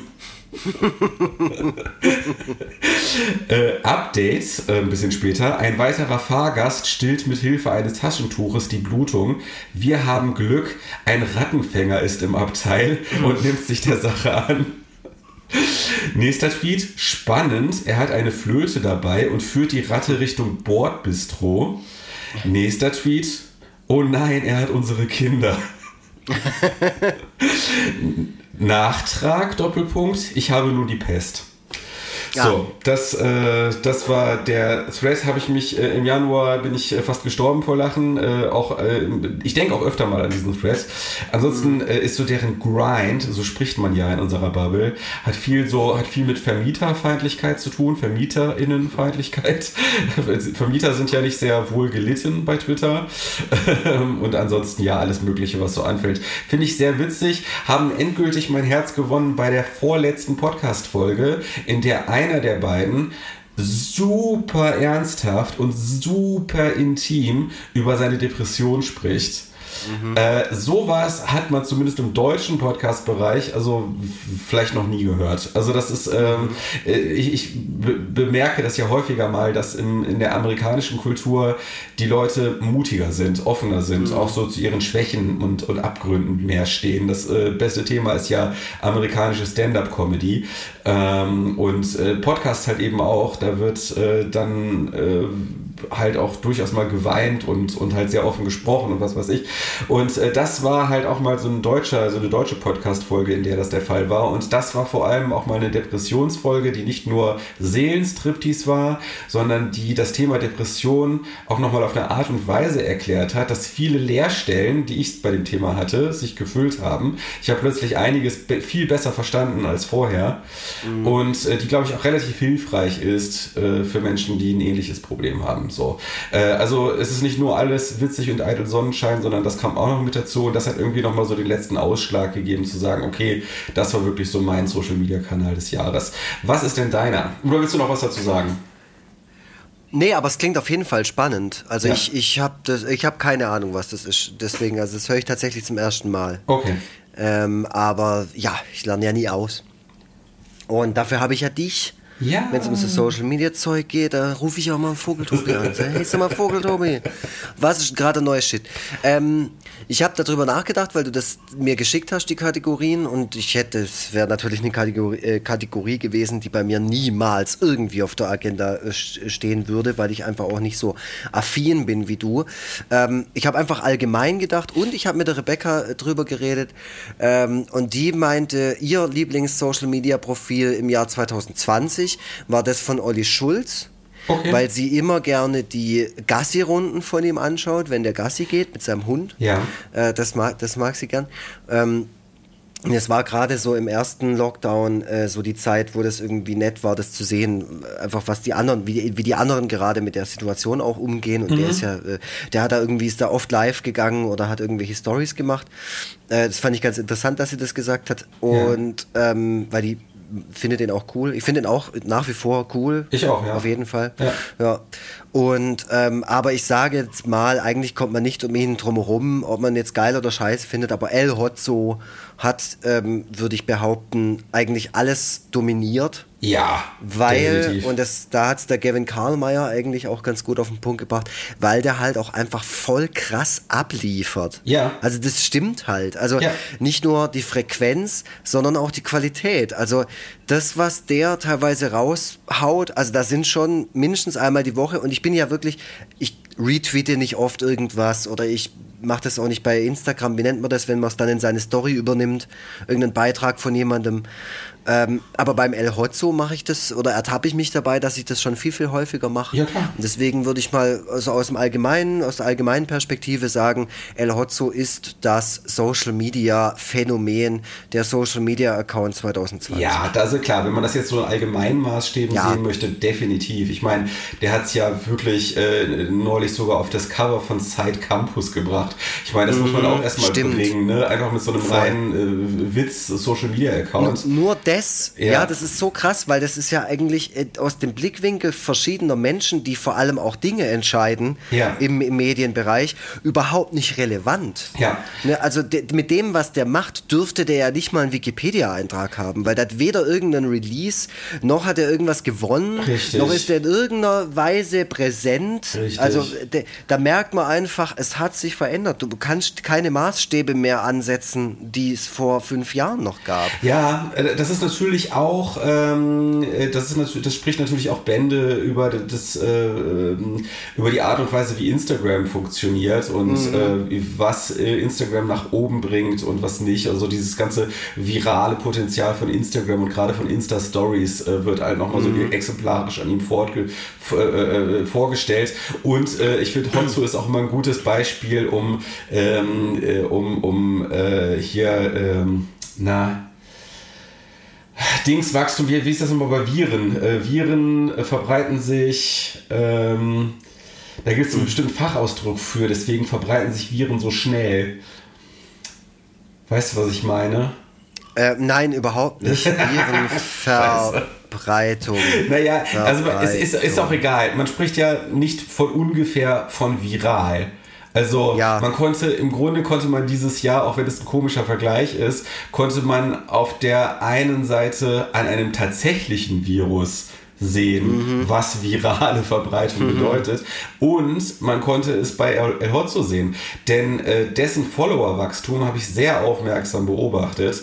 Und ja. äh, der ist im Jahr 2020 mit, weiß ich nicht, ich würde sagen, noch nicht mal 10.000 Followern gestartet. So. Mhm. Und ist jetzt am Ende bei, ich habe lange nicht nachgesehen, aber ich würde jetzt mal sagen, so um die 300.000 vielleicht oder so mhm. gelandet. Und es kommen bestimmt jeden Tag 1000 dazu. So. Mhm. Äh, wenn nicht mehr. Und äh, je mehr ihn kennen, desto stärker ist auch das Wachstum. Es ist halt, ja, es ist halt ein virales, virales Wachstum. Und äh, es ist schon bewundernswert, dass er sich davon nicht blockieren lässt, sondern mhm. dass er mit seinen Mitte 20 einfach unbeirrt weitermacht einfach unbeirrt weiter eine nach dem anderen raushaut. So. Ja, das, das ist so krass. Also ich habe auch gedacht, irgendwann mal geht ihm doch die Puste aus. Oder, mhm. ey, sag mal ehrlich, Alter, also das Zeug, das hast du dir nicht alles selber ausgedacht. Ich glaube es aber trotzdem, weil ja, ich, ich denke mir ja auch alles selber aus. Und wenn das mir jemand irgendwie vorwerfen würde, dass das nicht so ist, dann würde ich, wäre ich wäre Bes, da wäre Bes du. Ja. Und ähm, bei dem, der hat jetzt auch kürzlich, ich glaube erst wieder vor zwei Tagen, habe ich auch was von ihm repostet, so, ähm, also bei, bei Instagram, wo es irgendwie, wo er geschrieben hat, äh, Verwandte einfach äh, wie, wie vorinstallierte Apps. Also irgendwie so hat das halt, dass Verwandte wie vorinstallierte Apps sind. Und das fand ich so witzig und ja. so stimmig einfach. Ja. Also so wirklich, so sogar so fast schon philosophisch. Also so, dass man sich dann auch zusammenhockt und dann irgendwie denkt, ja, es ist halt echt so, gell. Manche würden man gerne löschen, geht aber nicht, sind halt da. Manche sind voll nützlich. Manche gibt es in besserer Variante im App Store. Weißt du? du kannst so rumspinnen an dem, an dem Ding. Und das finde find ich wirklich gut. Er, ja. er nimmt sich natürlich immer eine Erzählstruktur an, die häufig schon da ist. Mhm. Also er macht nicht den er macht meistens, also es ist wie Stand-up. Ähm, am Schluss steht eine Pointe, aber die Erzählweise der, der, des Gags ist schon immer unterschiedlich, aber bedient sich natürlich schon Dagewesenem. Ja, da, auf jeden Fall. Dagewesen. Auf jeden genau. Fall. Also was ich halt immer sagen muss bei El Hotzo ist, ähm, also ich gönne ihm alles. Ich glaube, dass ich finde auch, dass der ein wirklich netter Typ ist. Also ich habe ihn jetzt auch schon ein paar Mal in Podcasts äh, mitgekriegt und der ist das, was er online verkörpert, dieses äh, über alles mögliche Urteilen und auch teilweise sehr streng urteilen, mhm. ähm, was aber halt auch immer so diesem dem, dem, dem Zweck der Pointe eben dient. Ja. So. Da muss man halt auch Sachen überspitzen und so. Äh, aber der ist, das ist ja eigentlich eine Persona, die er da verkörpert. So. Mhm. Und an sich ist es einfach nur ein netter, äh, auch relativ positiv rüberkommender Typ. Und äh, dem kann man also wirklich jeglichen Erfolg, den er hat, äh, von Herzen gönnen.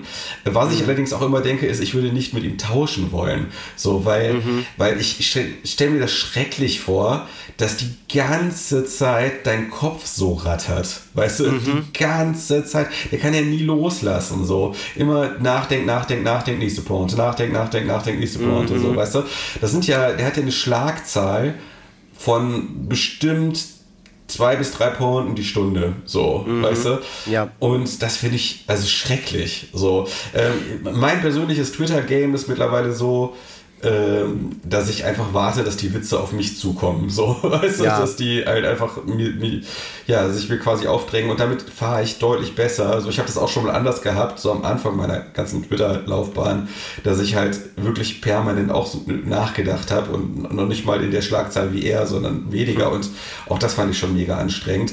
Also das, boah, ich stelle es mir wirklich, wirklich anstrengend vor, El Hotzo zu sein. Und ähm, diese ganze, dieser ganze Hass und diese Ablehnung, die er abkriegt, äh, war aus Neid halt auch in vielen Fällen. Ja, klar. Äh, damit käme ich auch nicht gut zurecht, muss ich sagen. Aber ich bin, ich bin auch ehrlich, also als das dann so richtig durchgestartet ist, schon überall irgendwie präsent war, habe ich, war ich kurz auch so, dass, hey, ich, ich mache das doch. Ja, diese Beobachtungen ja von, von ja. Personengruppen und ah, die sind alle gleich und die sind alle so doof und mit ihren komischen ja. Betten in ihren doofen Wohnungen und weißt du, so, ja habe ich schon kurz auch gedacht, warum, warum kriege ich nicht die Aufmerksamkeit? Aber klar, ich meine, der Typ ist 13 Jahre jünger als ich. Genau.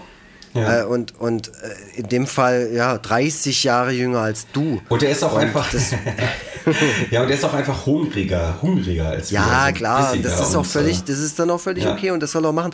Der soll auch mal hier äh, als Gast im Podcast sein. Und dann ähm, nehme ich ihn komplett auseinander und dann kann er seine verbitterte Zynis Zynismushülle, die er da irgendwie nach vorne hält, äh, die entmy ich entmystifiziere den so arg. Ich, ich glaube, er, er, entmystifiziert sich vor allem selber und äh, wird dich völlig mhm. entwaffnen, weil er so ein Herzchen und so lieb ist. Mhm. So wird es sein. Naja. Egal, wir müssen weiter. Ähm, nächster Punkt. Bester YouTube-Kanal. Da wette ich, dass du irgendwie was super Unbekanntes hast. Aber das ist ja auch gut. Da habe ich mir tatsächlich viel zu wenig Gedanken drum gemacht, deswegen okay. spare ich diese Kategorie aus. Also alle YouTube-Kanäle, die ich dieses Jahr hauptsächlich ähm, konsumiert habe, sind Sachen, die ich schon über die letzten Jahre auch konsumiert habe. Da ist Red Letter Media auf jeden Fall immer auf Platz 1. Und Ja. danach kommen irgendwelche Retro-Gaming-Sachen oder äh, pff, keine Aber Ahnung. dann hast du es ja nicht ausgespart. Dann hast du es ja nicht ausgespart, wenn du Red Letter Nee, Media nee, gesagt ich würde halt einfach sagen, es, gibt, Ja. es, es war jetzt keine äh, Entdeckung des Jahres für mich dabei. So das Einzige, mir ging es ähnlich wie, wie dir mit diesem Animal Crossing Ding. Äh, ich spiele ja sehr viel FIFA, Mhm. deswegen, also das FIFA war jetzt für mich auch nicht das Spiel des Jahres per se, aber es war das Spiel, das ich am häufigsten gespielt habe. Mhm. Und was ich halt für dieses Jahr für mich selbst entdeckt habe, war, waren halt irgendwelche YouTube-Kanäle, wo Leute sich über FIFA aufregen und sagen, was da alles scheiße dran ist. Weil ähm, Okay. es gibt nichts Geileres, wenn du irgendwie so eine FIFA-Nacht hast. Ich spiele viel online. Ähm, und, und du kriegst die ganze Zeit nur aufs Dach und du denkst, hey, irgendwas stimmt doch mit dem Spiel nicht. Das ist doch das Spiel gerade, das ist doch kaputt. Ich bin doch voll geil. Und dann gehst du auf irgendwelche YouTube-Kanäle, die so FIFA-Verschwörungstheorien mit diesem ganzen Momentum und so. Das ist so abgefahren. Und dann war ich da im Rabbit Hole und dann habe ich wirklich eine Zeit lang nur so Zeug geguckt. Und da gibt es so geile YouTuber, Geil. ey. Aber das, ja, total abgefahren. Aber das war so die einzige, ja, Neuentdeckung für mich, was YouTube angeht. Ansonsten halt immer der gleiche Case, irgendwelche Reviews, Ja. Rocket Beans und ja, Okay. VfB-Pressekonferenzen. Was war's denn bei dir? Äh, hatte ich, glaube ich, sogar schon im Podcast drüber gesprochen und ich glaube, es ist noch nicht lange her. Äh, Patrick H. Williams, äh, Filmpodcaster, sehr aufwendige Videos, auch gemessen daran, dass er, dass die Videos dann nachher von so 100.000 Leuten gesehen werden.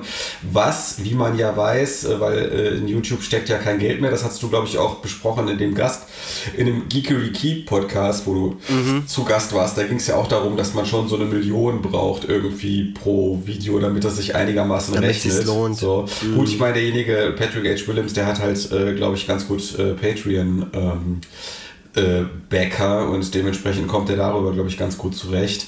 Äh, aber das sind schon Sachen auf Spielfilmniveau, die er macht. Und da denke ich schon, wow, so viel Leidenschaft muss man erstmal äh, für einen YouTube-Kanal, der äh, Follow, also zuschauermäßig seine besten Zeiten schon lange hinter sich hat, so viel muss man erstmal dafür investieren. Der hat neulich bei Twitter geschrieben, äh, dass er es doch gerne mal wieder hinkriegen würde, ein Video einfach nur eine Viertelstunde lang zu lassen. Äh, oder er würde sich gerne daran erinnern, wie man solche Videos macht. Und dann habe ich ihm geantwortet, äh, ich wünsche mir, dass er sich niemals daran erinnert. Und dann hat er wiederum darauf geantwortet, I swear you people are trying to kill me. Ähm, und äh, das war für mich ein großer Moment, weil da echt so derjenige, den ich so bewundere und Mhm. wo ich das total toll finde, was er macht, der hat auf mich reagiert. Oh, Aufregend, aufregend. So. Das ist ja das Schöne, dass das bei Twitter dann auch immer noch mal möglich ist.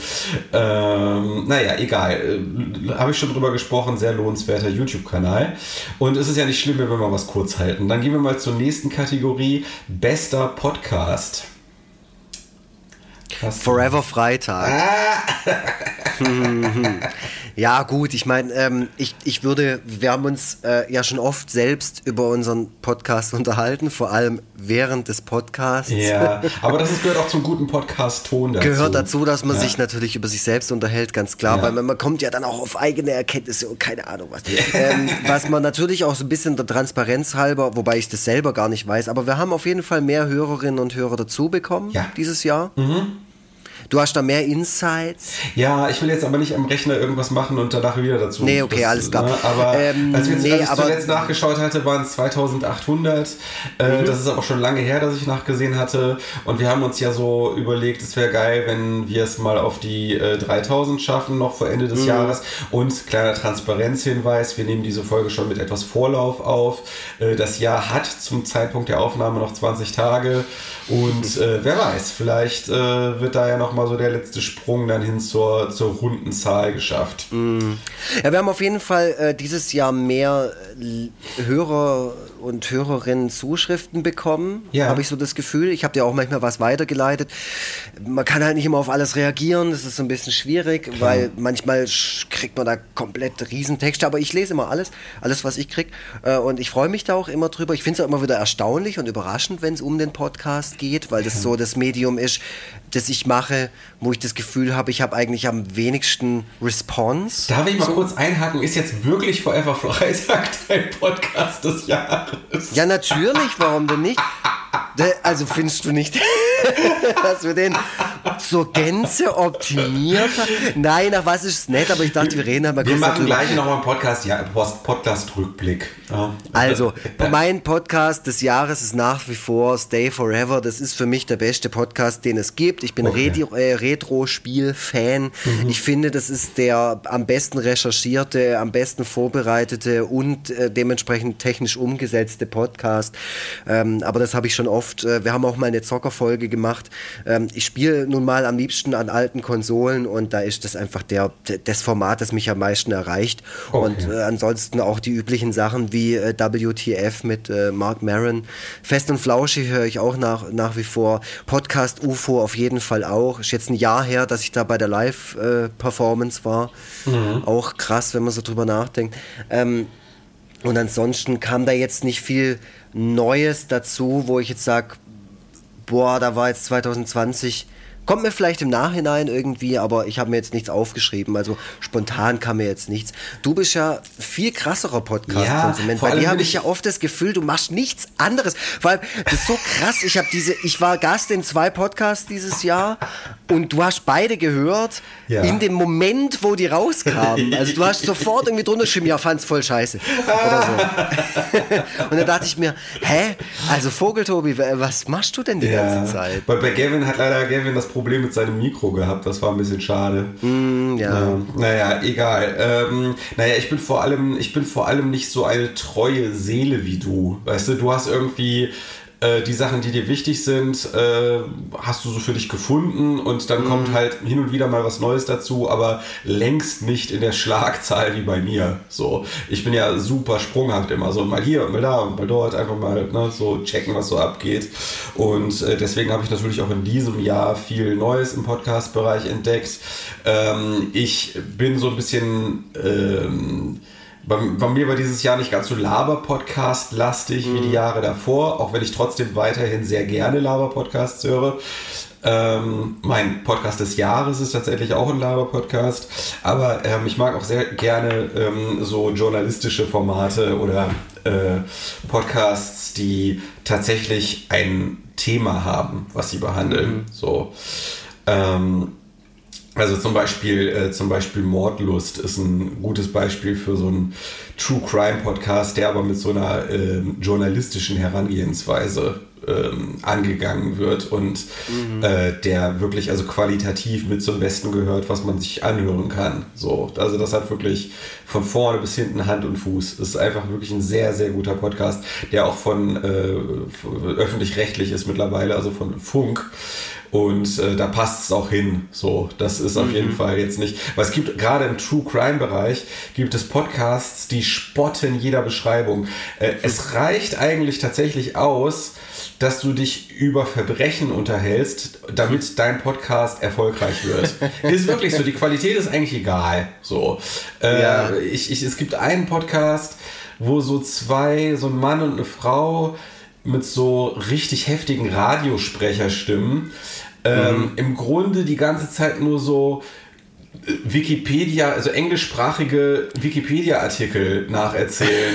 so, und, und, und das klingt auch teilweise so, als ob die es während die darüber sprechen, erst so spontan ins Deutsche übersetzen. So, man, man, man merkt so hinter den deutschen Formulierungen noch so das englische Original. Also selten etwas gehört, was so lieblos gemacht ist und nur mhm. auf den reinen Erfolg hin, weil die halt wussten, mit True Crime reißen die was, weil die Leute kriegen nicht genug davon, so, die Verbrecher kommen nicht mehr hinterher, so, ähm, und, äh, na, also dementsprechend, also, de dementsprechend, äh, ja, muss man sich da keine Mühe geben, Mordlos gibt sich trotzdem Mühe, aber ist natürlich auch starker Tobak, kann man sich natürlich nicht auch immer reinziehen, diese Elendsgeschichten. Ähm, was immer geht und mich sehr erfreut hat äh, und was ich in der Zeit entdeckt habe, als ich diesen Abszess hatte. Ne? Ich hatte ja diesen Abszess und was ja. mich so ein bisschen durch die Zeit gebracht hat, weil ich musste da diverse ärztliche Behandlungen über mich ergehen lassen und ähm, bin ja sehr hypochondrisch und habe gedacht, oh Gott, während die mich da jetzt behandeln, dann entdecken die bestimmt, dass ich äh, irgendwie AIDS-Krebs habe oder irgendwie sowas. So. da hat mich das ja gut durchgebracht, diese ganzen Folgen auch nachzuhören, die älteren. Und zwar, jetzt komme ich dazu, Baywatch Berlin. Baywatch Berlin mhm. ist äh, mein Podcast des Jahres. Ich finde, Klaas Häufer Umlauf aber auch äh, die beiden anderen äh, finde ich unglaublich sympathisch. Äh, mhm. Jeder für sich ist einfach so sein eigener Typ. Mhm. Ja. Und ähm, äh, die, die einfach super auf ihrer, mit ihrer Verschiedenartigkeit einfach super miteinander ähm, harmonieren. Ich habe mir sogar, ich bin so Fan, dass ich sogar gestern das äh, Baywatch Berlin Fanshirt geordert habe, hey. was so im Metallica, ich glaube, hm. äh, äh, warte mal, war das Ride the Lightning? Nee. Äh, Master of Guck Puppets. bitte nicht nach, sonst. Äh, Im, im, Im Metallica Master of Puppets Stil ist das gehalten. Mhm. So. Und, und statt Master of Puppets steht aber da unten drunter alles Liebe, alles Gute. so, das finde ich echt, das finde ich super. Ja, ich sehe es gerade. Ja, es ja. ist tatsächlich Master of Puppets. Ja, es gibt genau. so Mikrofonen statt den Grabsteinen. Ja, genau, genau. Mhm. Hammer, ey. Also, weil dieser Spruch alles Liebe, alles Gute ist ja so ein, äh, so ein Running Gag in dem, in, mhm. äh, in dem Podcast. Äh, man erfährt auch tatsächlich manchmal so ein bisschen was hin hinter, zum Hintergrund des Fernsehgeschäfts, mhm. wo man ja so selber gar keinen Einblick drauf hat. Das finde ich auch immer ganz cool. So. Also hier diese Geschichte aus Joko und Klaas, äh, äh also Duell um die Welt, Team Joko, Team ja. Klaas, wo es darum ging, Axel Stein anzuschießen. Mhm. Was übrigens, finde ich, eins der Fernseh-Highlights dieses Jahres war, diese Matz. Ähm, da, da wusste ich schon lange vorher, dass das irgendwie mal relevant wird, so weil äh, irgendwann waren sie nämlich gerade in diesem ganzen juristischen Hick Hickhack, mhm. um das möglich zu machen, jemanden anzuschießen. so, das war so, total, ohne halt sich selber reinzureiten. So, und da waren sie zu, zu dem Zeitpunkt, als sie die Folge aufgenommen hatten, ging es da gerade drum. Naja, also, das war, also diese Hintergründe sind schon sehr interessant. Auch so, auch gerade jetzt in Corona-Zeiten, da wird es auch mal drüber gesprochen, so Fernsehsendungen mhm. zu Corona-Zeiten produzieren. Ähm, man wünscht sich direkt Teil dieses, dieser Clique zu sein und, mhm. irgendwie, und irgendwie mit sich irgendeine Scheiße auszudenken. So. Also das hier bei Florida TV, was ja die, was ja hinter diesen Formaten steckt, ähm, zu arbeiten, das ist, glaube ich, ganz geil. Voll. Und witzigerweise hatten wir direkt mal zwei Leute dieses Jahr bei uns im Podcast zu Gast, die da involviert sind. Ne? Also ähm, die zumindest ähm, direkten Kontakt zu Glashäufer Umlauf haben, regelmäßig. Zwei Leute? Ja. Ähm, sorry. Uh, Alles gut. Äh. Einmal hier den äh, Cornelius Oettle, Ach, der hat auch mit denen zu tun, das wusste ich gar nicht. Ah ja, der schreibt auch Gags für die, für die Dings. Ah, okay. Für die Sendung von dem. Und halt der Jan Horst. Ach so, stimmt, ich wusste, dass der wohl, da hatten wir, glaube ich, sogar auch drüber gesprochen, als er Gast bei uns mm. war, ne? Äh, ja, das war natürlich klar. Ja, ja und ähm, was ich dazu sagen will, noch zu dem Podcast, mich hat der lange nicht interessiert, weil ich gedacht habe, ja, okay, das ist halt nochmal sowas. Ja, ne? genau. Gibt genau. tausendmal. Und Rebecca hat den hoch und runter gehört und die hat den die ganze Zeit. Und dann hat sie gemeint, hör dir das an, hör dir das an. Und ähm, äh, je häufiger jemand sowas zu dir sagt, desto weniger machst du das dann. Und dann hat sie gemeint, du musst die Folge hören, wo Thomas Gottschalk zu Gast ist. Ja, Hammer. Und dann habe ich gemeint, ja, okay, dann höre ich es jetzt. Und witzigerweise vorgestern beim FIFA-Zocken, immer wenn ich dann abends irgendwie vorm, vorm Rechner hock, äh, vorm, vor der Playstation hock und FIFA zock, dann brauche ich ja was, was irgendwie nebenher läuft. Und dann mache ich meistens, ähm, mache ich äh, äh, unseren Podcast rein, aber nur deine Spur. oder halt irgendeinen anderen Podcast oder ein ja. Hörspiel. Und in dem Fall habe ich ähm, diese Folge halt nebenher laufen lassen und habe sie auch komplett zu, äh, durchgehört und muss zugeben, die war einfach super gut. Ja, fand ich auch, ja da habe ich dann gedacht, okay, wahrscheinlich wirst du irgendwann mal dich auch in diesen Podcast reinhören. Und es wäre auch nur fair, weil die Rebecca hat mit Podcast UFO damals auch nur wegen mir angefangen. Und deswegen wäre es auch fair, wenn ich jetzt irgendwie anfange, äh, Baywatch Berlin zu hören. Ja. Das ist tatsächlich ziemlich gut und ich finde, Glashäufer Umlauf äh, ist ein sehr, sehr sympathischer und sehr kompetenter Typ. Das ja. muss man jetzt auch mal so sagen, auch bei aller ähm, Coolness oder Uncoolness, sich über Joko und Glas. Ich finde, ich finde das immer eigentlich völlig okay bis gut, bis manchmal sogar sehr gut, was die bisher gemacht haben. Ja, ja, Muss man schon auch ehrlich sein. Die haben ja jetzt auch immer mit dieser äh, Viertelstunde, äh, die sie von Pro7 gewonnen haben, haben sie ja auch oftmals wirklich gute Sachen angefangen.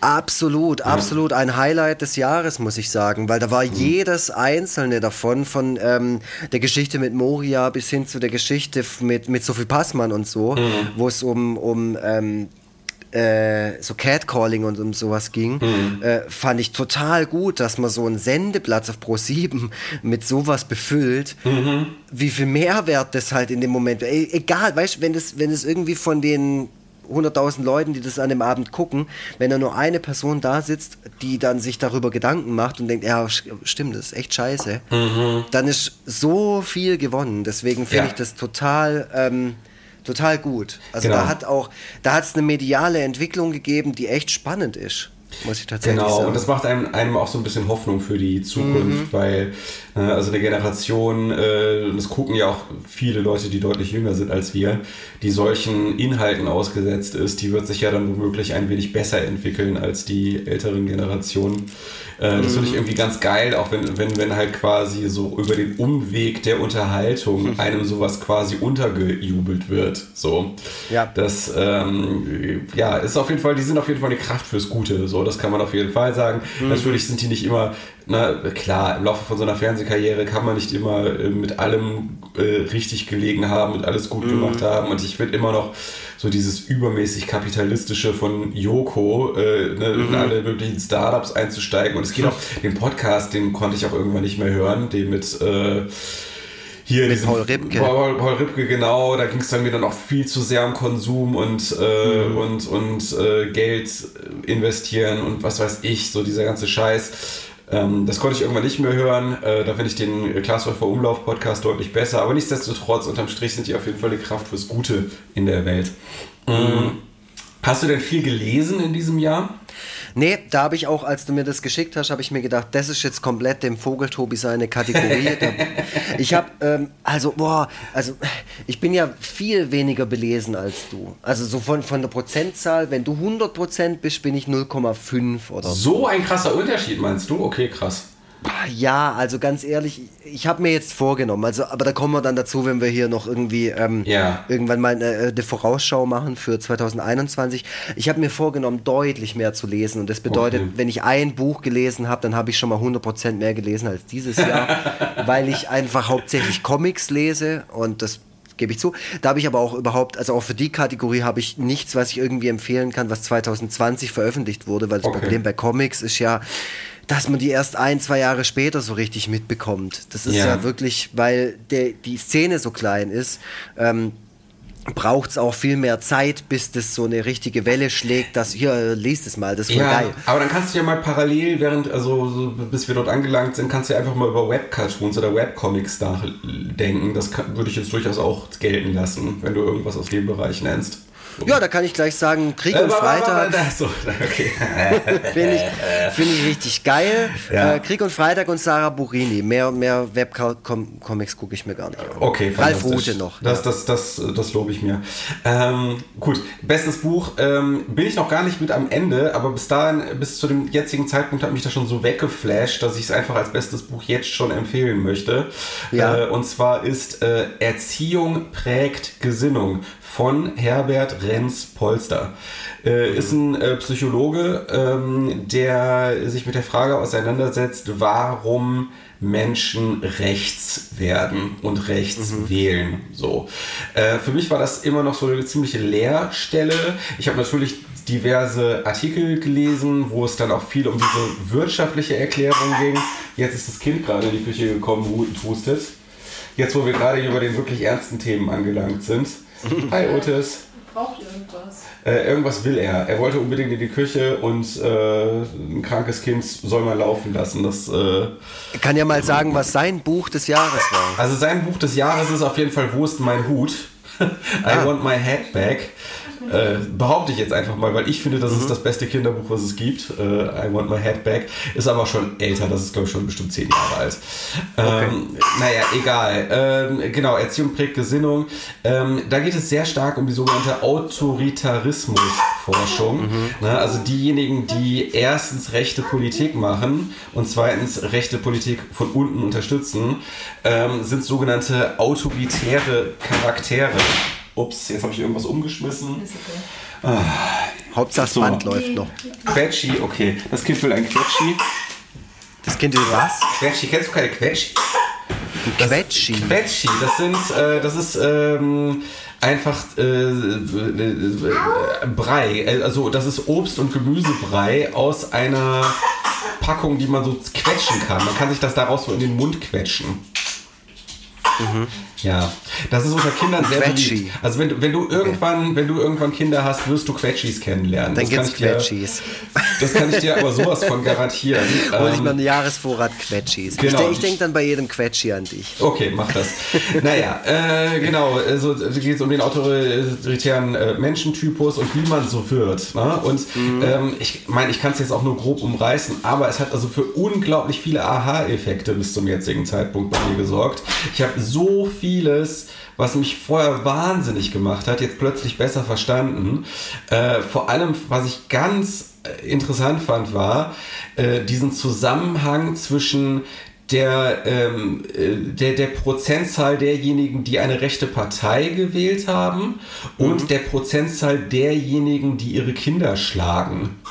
Also man kann sagen, in den Gegenden, in denen Kinder, also je mehr Kinder in deiner Gegend geschlagen werden, desto mehr rechte Parteien werden auch am Ende gewählt. Es ist super krass, das klingt erstmal Krass, verblüffend, aber äh, es ist tatsächlich so, dass eine autoritäre, also da werden zwei, zwei Lager im Grunde aufgemacht. Es gibt einmal die fürsorgliche Erziehung und es gibt einmal die strenge Erziehung. So.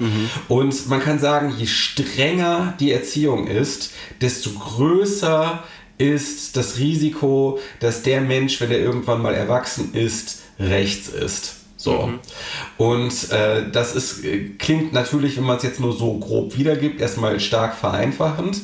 Aber ich finde, es wird in dem Buch sehr, sehr gut anhand von diversen wissenschaftlichen Erkenntnissen und anhand von diversen Statistiken untermauert. Das Gute ist halt, diese Theorien hat sich der Autor nicht alleine aus den Fingern gesaugt, sondern der äh, gibt halt so den jetzigen Stand der Autoritarismusforschung wieder und hat also diverse Kronzeugen und halt Leute, die sich schon seit Jahrzehnten damit befassen, einfach mal so in einem Buch gebündelt und äh, und das vor allem auf eine unglaublich gut verständliche, nachvollziehbare Art und Weise zusammengefasst. So. Und er füllt damit wirklich so einen blinden Fleck. Äh, er, er erklärt damit Phänomene, die meiner Meinung nach bisher in äh, der Presse immer sehr verzerrt oder teilweise auch schlicht falsch erklärt wurden. Vor allem so dieser, vor allem dieser beliebte Zusammenhang zwischen ähm, wirtschaftlich abgehängt sein und rechts wählen. Äh, Das wird ja oft so hingestellt. Leute sind wirtschaftlich abgehängt, deswegen fallen sie Sind sie frustriert und- äh, genau ja. deswegen fallen sie rechten Rattenfängern zum Opfer und diesen Zusammenhang kann man definitiv so nicht aufmachen so Mhm. das das lässt sich so anhand der, äh, der der Statistiken und Umfragen und was weiß ich nicht untermauern sondern es hängt von ganz anderen Faktoren ab und wirklich der wesentliche Faktor ist äh, was für eine Kindheit man erlebt hat so. Äh, nicht in 100% der Fälle, ist natürlich klar. Es gibt mit Sicherheit auch Leute, die Nazis werden, die eine super fürsorglich liebevolle Kindheit hatten. Es gibt ja nichts, was es nicht gibt, aber in der Tendenz wirklich sehr, sehr stark und sehr, sehr eindeutig. So. Und das kann ich, äh, äh, also wie gesagt, ich bin noch nicht am Ende angelangt. Ich vermute mal, jetzt wird's, äh, geht's dann in den Bereich, äh, so, was fängt man denn jetzt an mit diesen Erkenntnissen? Also was kann man anders machen? So, äh, aber bis zum jetzigen Zeitpunkt habe ich schon also äh, so unglaublich viel aus dem Buch gelernt, äh, dass das jetzt auf jeden Fall schon bei mir auf der Eins gelandet ist. Okay. Genau. Ja, klingt auch interessant. Also klingt ja auch nach was, was mich äh, irgendwie interessieren könnte. Ja, also vor allem. Ich es lese halt keine Sachbücher, weißt du? uh, da bin ich komplett raus. Ja, dann hör, so. hör halt das Hörbuch. Mein Gott. ja, gut, trotzdem. Ja, why not? Nee. Also ich meine, äh, das, ist ja klar, natürlich. Also so aus für so Sozialpädagogen oder Pädagogen Mhm. im allgemeinen Sinne äh, ist das, glaube ich, auch äh, eine ähm, bereichernde Lektüre. Das glaube ich Mhm. auch, ja. Das klingt auf jeden Fall so. Es klingt mega spannend und nach auch neuen Erkenntnissen und so. Ja. Also ich mache natürlich mir über solche Sachen natürlich auch extrem viel Gedanken, weil ich ja jeden Tag da irgendwie dran bin. Und äh, Kinder bringen manchmal Aussagen, wo du dir denkst, hm, was, was, wirst du für einen Weg einschlagen? Was, was ist los mit dir? Warum bist du jetzt schon so reaktionär? Ja. Warum bist du konservativer als mein Vater? So. Ja, Und, ähm, ja, ja, klar, natürlich. ja, deswegen. Also ja, klingt spannend. Äh, sag nochmal ähm, Autor und Titel. Äh, Erziehung prägt Gesinnung von Herbert Renz Polster. Das Buch ist gar nicht mal so unerfolgreich. Also das klingt ja erstmal erstmal sehr sperrig, der Titel Ja. und der Name des Autors irgendwie auch. Äh, aber äh, dadurch, dass das so äh, halt, glaube ich, für viele Menschen Fragen beantwortet, die sie sich schon länger stellen, äh, läuft das auch relativ gut, das Buch. Ja. Okay. Ähm, äh, genau, als nächstes beste Serie. Ähm, das ist mal ein Bereich, wo ich auch so ein bisschen ins Schwimmen gerate, weil äh, da hatten wir auch schon drüber gesprochen, äh, auch wieder Thema Kinderbetreuung. Äh, neben dem, also dem Arbeit und Kinderbetreuung noch irgendwelche Inhalte sich, äh, sich äh, im Fernsehen dann anzuschauen, die nicht einfach nur dumme Berieselung sind, äh, ist gar nicht so einfach. Ähm, ich habe ähm, also äh, irgendwann habe ich gesagt, so jetzt ist Schluss, jetzt gucken wir mal, was, was nicht Bares für Rares ist. und äh, Ja. dann haben wir, dann haben wir äh, Broadchurch geguckt, äh, und zwar alle drei Staffeln. Ba- A Bro Church. Broadchurch, das ist so eine, Broadchurch. äh, eine, eine Krimiserie, ähm, die also eine britische Krimiserie, die Mhm. ähm, halt eben, ja, wie gesagt, mehr ist als Berieselung, sondern halt auch so ein bisschen größere Themen mal so im Subtext anspricht und auch anspricht oder auch, auch eindeutig anspricht. Äh, super Serie, qualitativ extrem hochwertig, sehr, sehr Mhm. gut gespielt. Äh, man merkt halt leider, dass die erste Staffel ursprünglich mal so als alleinstehende Staffel gedacht war. Ja. Und, dann, und dann war die aber so erfolgreich, dass man dann halt die Serie dann irgendwie weitererzählt hat. So. Das finde ich ja. Ja. an Serien eigentlich scheiße. Ich finde bei Serien schon scheiße. Also ich bin ja eh eher so ein Filmfan als Serienfan. Ja. Und ich, und ich finde bei Serien halt scheiße, dass die, wenn die dann einfach nur erfolgreich genug sind, dann überlegen die sich halt, ja, okay, wir wollten es eigentlich nicht weitererzählen, aber wenn, wie könnte man das denn jetzt an der Stelle weitererzählen? Und das ist dann teilweise schon so ein bisschen künstlich in die Länge gezogen und das merkt Ja. man der zweiten und der dritten Staffel halt leider auch an. Ähm, es ist trotzdem qualitativ sehr, sehr gut, so, aber man denkt auch die ganze Zeit, okay, es hätte jetzt eigentlich nicht unbedingt erzählt werden müssen. Die hatten eigentlich mit der ersten Staffel haben sie schon alles rund gehabt, so. Egal, war, trotzdem äh, am Ende des Tages äh, also sehr, sehr schön an, sehr gut anzusehen. Se meine Serie und danach, nämlich dann, dann haben wir nämlich tatsächlich die erste wirklich hochqualitative Serie aus dem Jahr 2020 geguckt und sind auch noch da auch noch nicht ganz am Ende. Finde ich aber auch eine sehr gute Serie. Ich packe die jetzt deswegen auch mangels weiterer Auswahl, aber auch weil ich, weil ich sie wirklich sehr gut finde, auf Ja. die Eins und das ist Queen's Gambit. Ja. Ja, kennst du? Hätte ich. Habe ich geguckt, habe ich komplett durchgeguckt. Okay, cool. Also, Und ich erzähle dir gleich, wie ich es fand. Ich muss nämlich aufs Klo. okay, alles klar. Ich rede noch kurz. Du Wie bist denn du alkoholtechnisch jetzt gerade noch ausgestattet? Alles Äh, weg oder bist du ich, schon ich, am ich zweiten noch Glas? da. Ja, passt schon, passt schon. Ich fühle mich Ja, merkst du schon was auch? Merkst, merkst So du, mittel, lockerer und mittel, so? mittel, mittel. Also, dann lieferst du dir jetzt selber auch noch ein bisschen was nach. So, jetzt kommt das Kind wieder rein und schmeißt Ja. den Müll weg. Okay. Dann, also, okay, ich erzähle kurz gut. über Queen's Gambit und du bist auf Klo währenddessen. Gerne, ja, und dann sag, sag ich, wie mein Fazit war. Okay, gut. Also, Queen's Gambit äh, ist ähm, für mich eine absolute Wohlfühlserie. Es passiert darin zwar alles Mögliche, was sehr tragisch und düster ist, aber der gesamte Vibe der Serie, zumindest bis zu dem Zeitpunkt, wo ich sie geschaut habe, ist halt ähm, unglaublich ähm, mitreißend. Ähm, und ich mag auch, oh Gott, es tut mir so leid, dass das Kind die ganze Zeit im Hintergrund hustet. Äh, genau, also der ganze Vibe der Serie ist sehr mitreißend. Ich mag halt diese, diese alten, äh, allein schon diese alten Kostüme, die Ausstattung. Ähm, ich, musste die, ich musste sehr viel an äh, The Marvelous Miss Maisel denken, äh, die auch so in eine sehr ähnliche Richtung geht. Im Grunde sind das, würde ich, würde ich fast schon sagen, Geschwisterserien. Ähm, genau, das Thema Schach hat es für mich ein bisschen wiederbelebt. Ähm, ich habe tatsächlich auch wieder ein bisschen Bock, Schach zu spielen. Ähm, ey, Leute, wenn hier zu viel gehustet wird im Hintergrund, einfach weiterspulen an der Stelle. Tut mir sehr leid. Möchtest du eine Banane haben? Ja. Genau, das Kind ist in der Küche und möchte gerne eine Banane haben. Und dieser Abholungsprozess der Banane, den hört ihr jetzt gerade im Hintergrund. Genau, und jetzt wird wieder weniger gehustet. Naja, so kriegt man die Zeit, die Lux auf Toilette ist, auch noch gut überbrückt.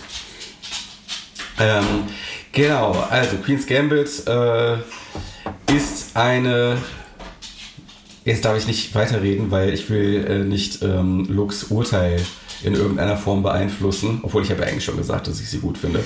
Mein Urteil zu dieser Serie. Ja. Hast du die Serie zu Ende geschaut? Also, äh, nee, das ist ja das. Siehst, ich glaube, so. ich glaube, dir tut der Alkohol überhaupt nicht gut. Du hörst nämlich immer nur so. Ne, ich war ja auf dem Klo. Nein, nein, nein, nein. Das habe ich noch gesagt, während du da warst, weil das ist so ähnlich wie bei dem Buch. Ähm, ich bin leider da auch noch nicht ganz am Ende. Aber so. bis zum jetzigen Zeitpunkt, also ich musste halt sehr stark an Marvelous Miss Maisel denken bei äh, Ja. Queen's Gambit. Äh, ich finde, das sind sehr ähnliche, fast schon so Geschwisterserien. Ähm, und auch vom Gefühl her, was es in mir auslöst. Ich habe vorher gedacht, dass Queen's Gambit mich viel stärker runterziehen würde. Aber eigentlich ist es halt so eine mega feel good Serie. Zumindest bis dahin, wo ich sie geschaut habe. Ja und nein, finde ich, ja. Also ich weiß auch, wo du da die Parallelen siehst. Ja. Äh, ich habe auch Marvelous Miss Maisel, Mavel, habe ich ein bisschen geguckt. Ich Ja. fand es aber irgendwie hat es mich nie so richtig gekriegt. Queen's Okay. Gambit fand ich von Anfang an total geil, was aber auch mit diesem kompetitiven Hintergrund immer zu tun hat. Ich Ja. stehe einfach auch extrem auf so Sportlerdramen. Ah. So, so, also auch okay. dieses ganze Disney-Zeug, weißt wenn das alles so mega pathetisch präsentiert ist, so, und am Schluss schafft das trotzdem noch. Und Ja. ähm, dann auch dieser Wettbewerb dann immer so krass dargestellt ist. Ähm, und man dann so ein bisschen immer so einen Eindruck von dem Gegner bekommt und dann, dann fiebert man so mit und dann will man Ja. natürlich auch, dass sie es schafft. Äh, in dem Fall ist es ja auch noch eine fiktive Geschichte. Das heißt, man könnte jetzt nicht mal nachschauen, wie das Ganze ausgegangen ist, im Gegensatz zu so manchen äh, Sportlerbiografien. Ja, genau. Mhm. Und des, äh, deshalb hat es mich natürlich auch am Ball gehalten. Und ich finde auch immer so, ich liebe einfach Geschichten, wo irgendein Underdog bis ganz nach oben schafft. Das ist aber auch unserer Generation geschuldet. Ja. Weil wir sind so die Underdogger-Generation. Ich glaube, das ist so tief verankert in uns. Naja, und wir sind natürlich auch mit, wir sind natürlich auch mit tausend Wiederholungen von Over the, Over the Top und Karate und Rocky und, so. und allem, genau, und das ist so. Ich, ich glaube, es gibt sogar den Begriff Underdogging und ich glaube, das ist sogar ein Begriff der Generation X, aber egal. Ähm, ich fand die Serie toll, bis auf so die letzten paar Minuten, Okay. was einfach daran lag. Ich fand, also ich habe dann hinterher natürlich viel drüber gelesen und so. Ja. Ähm, und da ist doch mehr Interpretationsspielraum, als ich eigentlich dachte, was die Endsequenz angeht. Deswegen Okay. war ich dann etwas besänftigter. Okay. Aber ich fand, das hat nicht zum Ton der restlichen Serie gepasst. Ah ja, und okay. so richtig viel gut fand ich die Serie ehrlich gesagt nicht. Die war zwar so präsentiert, klassische Netflix-Serie, dementsprechende Mhm. Filter drauf. Der Linus Volkmann hat sich ganz ähm, verächtlich mal wieder geäußert und hat gemeint, die Ja. Serie wirkt, wirkt wie eine langgezogene Dallmayr-Prodomo-Werbung. Ach bitte. Wegen der Musik und der und der und der äh, der Farben und so. Oh. Äh, gut, ja, aber das ist halt Linus Volkmann. Ähm, äh, aber äh, was ich sagen muss, ist, es gab einen Moment, ich weiß nicht, ob du schon bei der Folge bist, sie entwickelt ja so ein lange, an- also so ein schleichendes Alkoholproblem Ja. äh, in der Serie. Und es gibt diesen Moment, wo sie betrunken zu Venus, zu dem Lied, durch die Wohnung tanzt. Äh, ja, du ja, genau. Ja, ja. Venus, Mhm. ja. ja. und am Schluss dann so in so einen Pokal reinkotzt. Und ähm, diese Szene habe ich bestimmt dreimal hintereinander mir angeschaut, weil ich die super fand. Weil ich so, also Rock Bottom ist das. So, Ja. du warst davor, the name of the game und absolut hast so und dann so weißt du, so richtig Ja. die Treppe runter und so. Ja. Das fand ich, das fand ich ne, ein krasser Moment. Ich stehe einfach auch auf Pathos. Ich, ich mag so Bilder. Ich finde sowas geil. Ich finde es auch geil, wo sie das erste Mal verliert und dann nur so dieser komische, kurze Gegenschnitt zu dem Hausmeister kommt, der sie so lange trainiert hat als Kind. Ja. Und er nur sie anschaut und sagt, now you resign. Ja, und ja, da war genau. wirklich so, wo ich dann gedacht habe, ja, okay, die wissen schon, also die Schreiber und Schreiberinnen dieser Serie wissen schon ganz genau, wie sie das zu schreiben haben und wie sie dich zu erwischen haben. Und ich bin da ganz ehrlich, ich bin da das totale Opfer. Ja. Also ich finde so pathetische äh, Biografien, ich auch I, Tonya und so, ich lieb sowas. Ich, Okay. ich krieg das total auf jeder Ebene. Deswegen fand ich Queen's Gambit fünf von fünf Sternen auf Letterboxd mit Herzle. Geil, geil. Ist das auch deine Serie des Jahres oder hast du noch Auf irgendwas jeden anderes? Fall, auf oh Mann, jeden wir, Haben Fall. was, wir haben eine gemeinsame Serie Wir des haben was Jahres. gemacht, hey, Tobi. Das ist ja Weil es ist 2020 und wir zwei finden mal gleichzeitig was gut.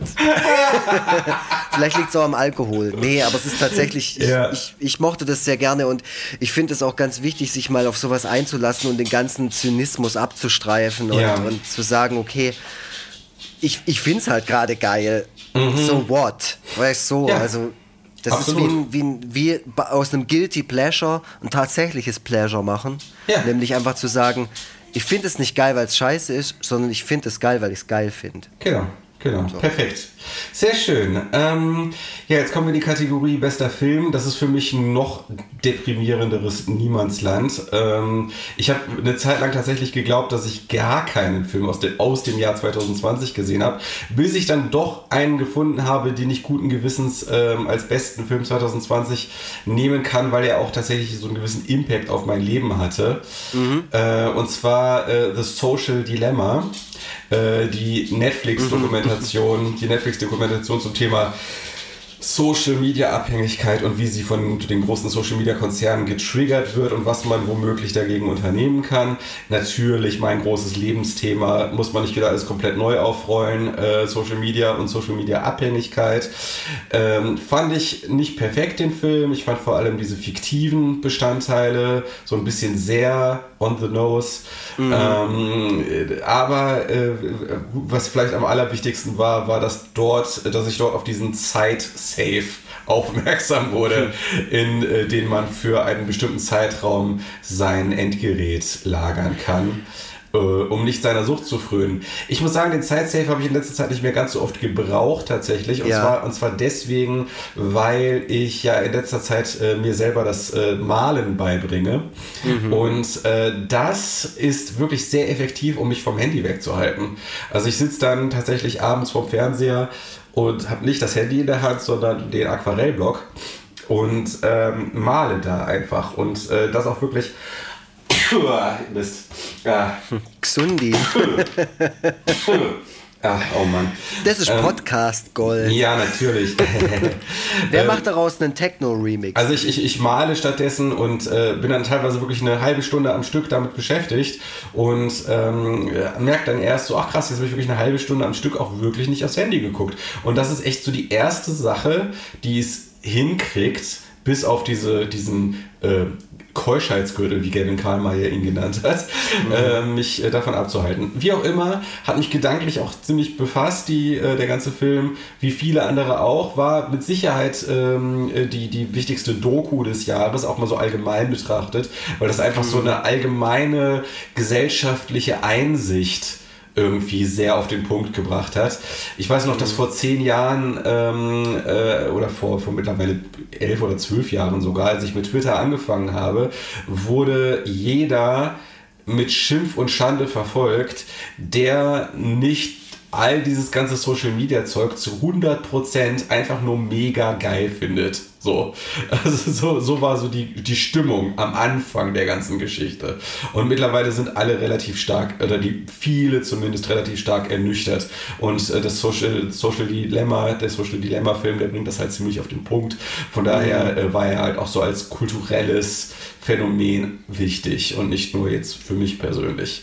Genau. Als der rauskam, dachte ich natürlich in allererster Linie an dich. ja, klar. Weil das, du machst ja auch kein Hehl draus. Ja, klar. Also zumindest nicht aus deiner, ähm, aus deinem Twitter-Konsum. So, dass du jetzt Ja. nicht besonders viel auf Facebook oder sowas in, unterwegs bist, das ist, glaube ich, allen relativ klar. Mhm. Aber was ich spannend fand, war, dass ähm, A, dass du dir diesen dubbigen Safe gekauft hast, weil ich habe die auch geguckt, die Doku, und B, wie oft das Thema war, also medial, ich glaube, du hast es gar nicht so wahrgenommen, aber jedes Mal, wenn es irgendwie um dich ging, ging es auch witzigerweise immer um diesen Safe. Also in der Gavin Karlmeier-Folge. Ähm, Oh, gerade wurde das Telefonat unterbrochen. Das ist ja auch mal interessant. Mal. Ja, bitte. Lässt du weiterlaufen? Ja, ja, klar. Ja, Gott sei Dank. Das Telefonat Okay, wurde gerade unterbrochen. Naja. Ja, ja, egal. Genau, das Telefonat wurde jetzt gerade unterbrochen. Christopher, bitte jetzt wieder einsteigen. Nee, der soll einfach, der soll erst nicht rausschneiden, der soll einfach weiterlaufen lassen. Der hat geschrieben, der hat gerade nicht so viel zu tun, der will da hier Vollgas geben und richtig, eine richtig geile Nein, Jahresrückblicksfolge. scheiß drauf. Ich finde auch, äh, ne, man merkt ja, die Folge ist auch mega lang. Ja, Ähm, und äh, das ist, gehört sich ja auch so bei einer Jahresrückblicksfolge. Und ähm, da können dann, kann dann durchaus auch mal so zur Hälfte hin so langsam alles so in sich zusammenfallen. ja, das eh. Und ähm, wir werden jetzt auch gleich, ich werde jetzt gleich das Bier wechseln. Ich bin mit meinem fränkischen Bier fertig und Ja. fange dann an mit hier so einem komischen Craft-Bier. Mhm. Auch so was Neues, was ich entdeckt habe im Jahr 2020 für mich. Oha, krass. Ja, oh, und ich werde jetzt so dermaßen urban, Alter. ähm, dass wir jetzt auch direkt sagen könnten, wir fangen jetzt gleich mit der zweiten Folge an. Beziehungsweise beenden jetzt die erste und dann kommt die zweite Folge. Natürlich, aber erst musst du noch deinen Film, äh, musst du natürlich noch deinen Film des äh, Jahres nennen. Genau, ich wollte eigentlich nur noch die Story erzählen, dass, ähm, dass es so witzig und Ach ja. omnipräsent war mit dir und diesem komischen Safe, weil jedes Mal wurde das dann irgendwo erwähnt, auch im Kevin Karlmeier Podcast, überall wurde es dann, er hat der Tobias Vogel hat diesen Safe und ich denke Alter Leute, habt ihr diese scheiß Doku nicht gesehen? Natürlich hat er den Safe. Ich, ich kann mir das, Tobi Vogel richtig da, der sitzt da abends im, im, im Licht seines Fernsehers Ja. und guckt sich diese Doku an, hat nebenher ein Handy in der Hand und links und rechts von sich auch nochmal Handys. Ja. Und ähm, äh, denkt sich dann, oh geil, das Ding bestelle ich gleich mal 30 Mal bei Amazon und dann macht er das einfach. Ja, und dann hattest du es natürlich auch gleich. Also ich habe es natürlich zuerst von dir erfahren, aber danach hat es komplett Twitter erfahren, dass du das Ding. Und da dachte ich dann auch so, ey Leute, guckt ihr das nicht? Und dann dachte ich, okay, krass, meine Wahrnehmung ist völlig falsch. Ich bin tatsächlich so eins unter Vogeltobi, was mein Social Media Konsum angeht. Die anderen Leute sind noch weiter drunter. Ich muss noch weniger, noch viel weniger machen als der. Naja, und damit möchte ich jetzt die erste Folge vom Jahresrückblick Hallo, abschließen. dein Film des Jahres. Oh mein Gott. Trink jetzt noch mal hier so einen Scheißschnaps. Ähm, mein Film des Jahres heißt The Rest of the Night. Okay, Hast gehört. du den geguckt? Du hast nämlich von mir die Hausaufgabe bekommen, den zu schauen. Echt? Scheiße. Ja, in der Halloween-Folge. Oh nein, ich hab's komplett Hey, vergessen. hey, Lux, du hörst nie zu. Äh, guck, ja, so, siehst mal, wie viel du zuhörst, du. Du Arschgeige. Ja, in der Halloween-Folge, ihr könnt's nachhören, hört euch die ja, Halloween-Folge okay, an, aber dann muss es ja nicht nochmal erklären. Dann muss es Da habe ich ihm die. Hause gegeben. Er soll sich The Okay. West, The West of Night, so heißt der Film. Okay. Äh, directed by Andrew Peterson. Ähm, der ist davor nie wirklich großartig aufgefallen, der Regisseur. Es ist ein grandioser Film, der sich über, vor allem über Atmosphäre definiert, aber vor allem über ein unglaubliches Sounddesign. Und ähm, d- d- sowas habe ich schon lange nicht mehr gesehen, erlebt und gehört, bevor ich den Film geschaut habe. Das war ein Film, der lag lange auf Halde. Da steht auch offiziell, dass der 2019 erschienen ist. Das stimmt aber nicht. Der ist erst 2020, Anfang des Jahres bei Amazon Prime erschienen, weil die sich da irgendwelche Rechte geholt haben und gesagt haben, so, das Ding kommt nicht ins Kino, weil Kino ist gerade eh nicht. Deswegen äh, bringen wir den raus und ich fand den sehr, sehr gut. Ähm, er entspricht so ein bisschen, wie, wie soll ich sagen, meinem ähm, Verständnis von einem guten Independent-Film. Er muss auch ein bisschen kontrovers sein. Also es gibt Leute, die finden den total scheiße und extrem langweilig und es gibt nur Leute, die finden den total geil und dazwischen drin halt nix. Okay. Und ähm, ja, so wie zum Beispiel Filme von Ty West, falls du den kennst. Ja, ja. Mhm. Ja, so vom Vibe her. Also er hat nichts damit zu tun. Er ist auch überhaupt nicht so eine Art von Horrorfilm wie aber, die. aber gerade diese ganzen Indie- und alternativen Horrorfilme sind eigentlich fast immer super umstritten. So, weil es halt auf der, weil es auf der einen Seite so diese klassischen, diese klassischen Horrorfans gibt, Ja. die äh, sowas eigentlich fast immer hassen. Hm.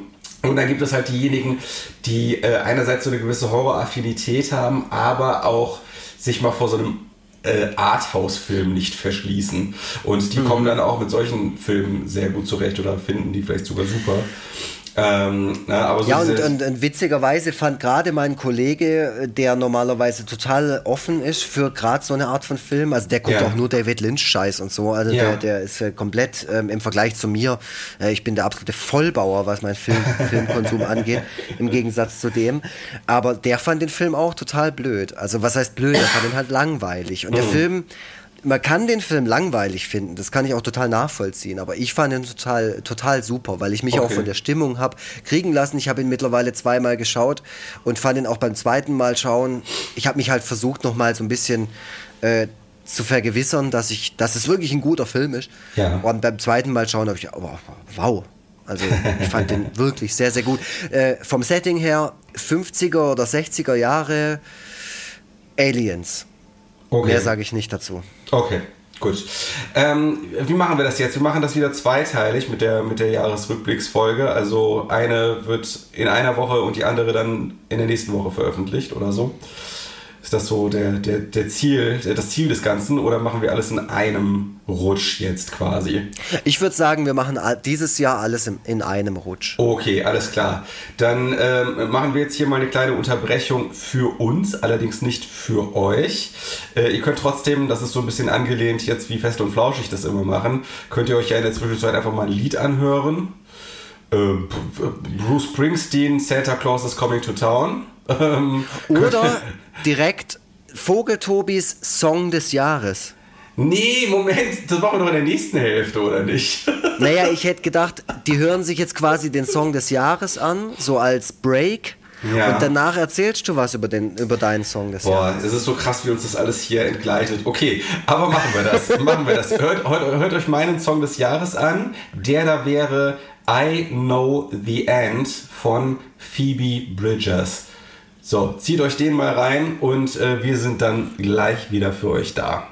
Dies ist der zweite Teil vom Forever Freitag Jahresrückblick 2020. Ja, jetzt habt ihr den, meinen Song des Jahres gehört. Äh, der da wäre äh, I Know the End von Phoebe Bridgers. Äh, ich bin gleich im Radiosprecher-Modus. Jetzt ist die Stelle, wo du lachen musst, als ob du diesen Witz noch nicht gehört hättest. Na, es ist gerade der zweite Versuch, den zweiten Teil aufzunehmen. Äh, ich bin etwas holprig äh, von der Küche ins Schlafzimmer umgezogen, weil ich in der Küche doch ein wenig gestört habe durch meine Anwesenheit. Ähm, Das ist doch genau das, was unsere Fans so lieben. Wir sind der Podcast mit dem Hund, mittlerweile mit zwei Hunden und dem Baby. Genau. Kein anderer ähm, Podcast hat sowas. Ich sehe auch, dass äh, jetzt, wie ich das Mikro so halte, wie ich es halte, der Ausschlag in der Tonspur irgendwie viel größer Ah, ist. sowas lieben die Das Leute, ja- wenn du so, ja. wenn du über sowas sprichst. Ähm, ja, schön, dass ihr wieder reingeschaltet habt zu Forever Freitag. Hier, ihr hört natürlich wieder mich, André Egon Forever Lux. Und am anderen Ende in Hamburg befindlich ist wer? Tobias, Tobias Klikot Freitag. Ja, richtig, das ist der, der Vogel Tobi, wie wir ihn kennen und lieben. Ich, so Guck, ich kann aus. das, ich kann das. Warum werde ich eigentlich nicht gebucht für irgendwelche radiomoderatorischen Fähigkeiten, keine äh, äh, Tätigkeiten, wollte ich sagen. Genau, das bucht ihn, bucht diesen Mann. Äh, er ist sehr gut, wie ihr merkt. Phoebe Bridgers äh, hat mir viel Freude gemacht dieses Jahr. Äh, eine der, der neuen Indie-Queens. Äh, ihr Album Punisher ist äh, insgesamt sehr gut. Ähm, I Know the End äh, kann ich, würde ich äh, euch nahelegen. Äh, das ist so einer dieser Songs, die in letzter Zeit in Zusammenhang mit Silvester äh, nein, oder anders. Äh, in letz, in letz, also ich habe vor ein oder zwei Jahren zum ersten Mal bemerkt, dass Menschen bestimmte Songs zu Silvester empfehlen. Und zwar empfehlen die, dass man zu einer bestimmten Uhrzeit den Song startet, damit der dann Punkt 0 Uhr an seinem Höhepunkt angelangt ist. So. Und äh, I Know the End steuert auch auf so einen krassen Höhepunkt zu. Und ähm, deswegen eignet es sich perfekt für diese Art von Spiel. Also, ähm, ja, kann ich, kann ich nur empfehlen. Ich kann da jetzt keine konkrete Uhrzeit nennen, da war ich doch zu faul, um das jetzt auszurechnen. Aber hört doch in diesen Song mal rein, dann werdet ihr wissen, was ich meine. Und dann startet ihn mal so, dass er an Silvester um 0 Uhr an seinem Höhepunkt angelangt ist. Es ist auch sehr schön, wie dann so ein Chor singt, The End is near. Das passt irgendwie ganz gut. Ähm, zu der apokalyptischen Stimmung dieser Zeit. Also wer das wirklich macht, der filmt Ja. sich bitte, der oder die filmt sich bitte dabei, verlinkt Krieg und Freitag auf dieses Video und dann könnt ihr gewinnen eine Originalzeichnung von Krieg und Freitag. Ey, sag mal hallo. weißt du, weißt du, was die kosten? Ja, natürlich weiß ich das. Aber die sollen es ja machen. Deswegen. Ihr könnt, Ja. ihr könnt, möglicherweise gewinnt ihr dann eine Originalzeichnung von Krieg und Freitag, die ich auswähle. Ich könnte das ja auch einfach mal als aus Nettigkeit äh, uns schicken äh, oder mir dieses Video. Egal. Was ist dein Song des Jahres? Ähm, mein Song des Jahres ist Ghost Writer von der Band The Lawrence Arms. Noch nie in meinem ganzen Das Leben. ist auch mein eins meiner Alben des Jahres. Ich habe witzigerweise noch gar keinen Instagram-Post gemacht zu meinen Alben des Jahres. Mache ich ja eigentlich jedes Jahr.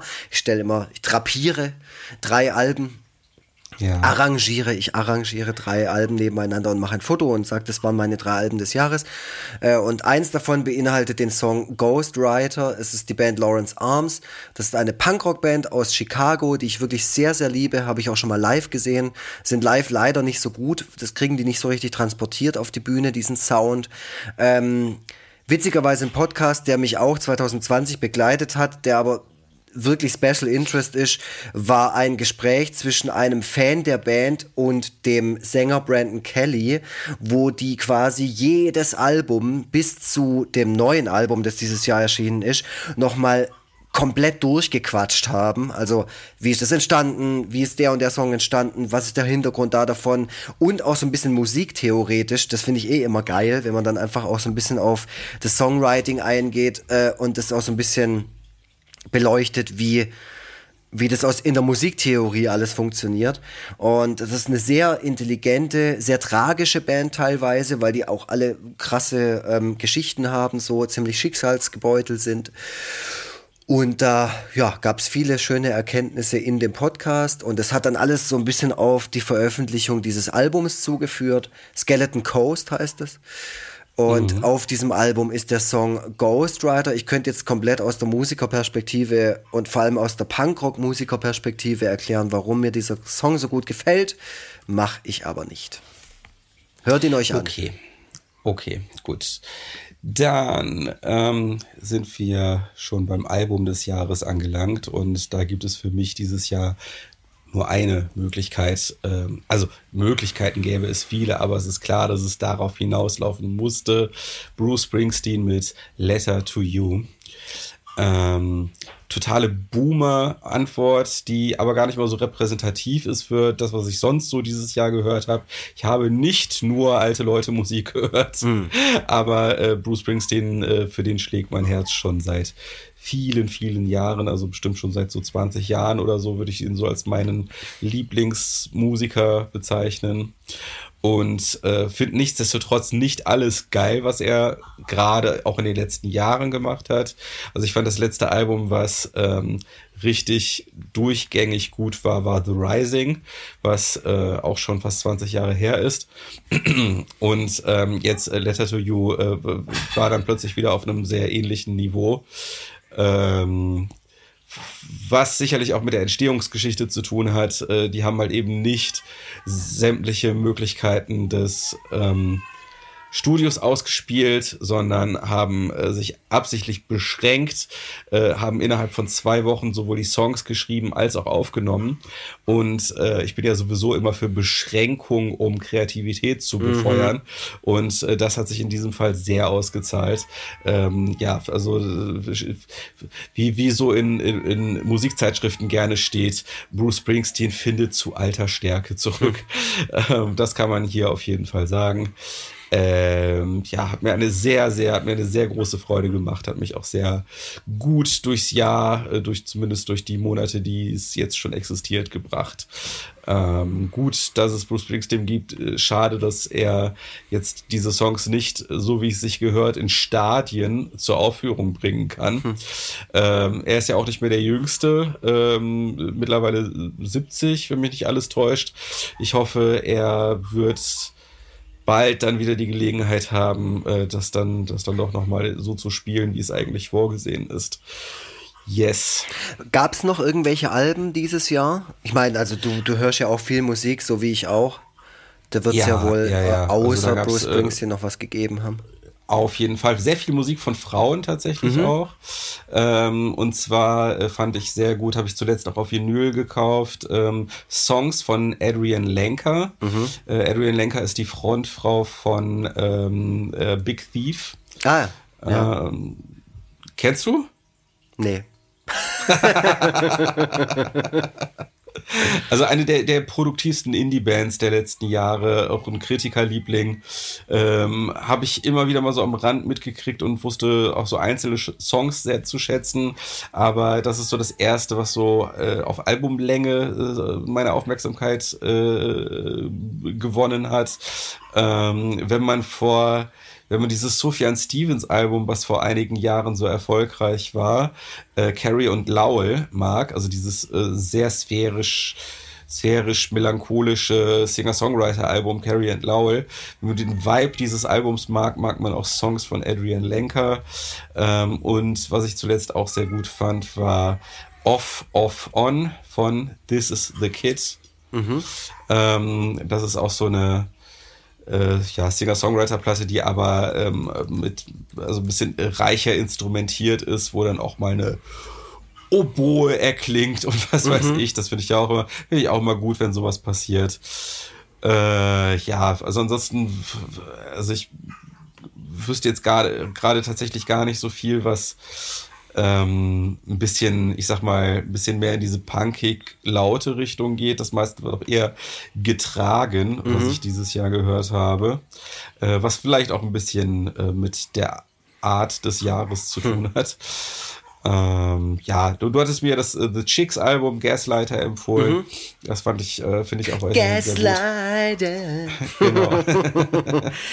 das finde ich auch weiterhin sehr gut. Aber das, äh, ja, das, das reicht ja schon mal. Das reicht ja schon mal als kurzer ja, also, Überblick. Also ich finde halt, Musik hat halt einfach dieses Jahr für mich nochmal eine wesentlich größere Rolle gespielt als Filme, wobei das auch, also prinzipiell mhm. Medien mhm. haben dieses Jahr eine große Rolle bei mir gespielt.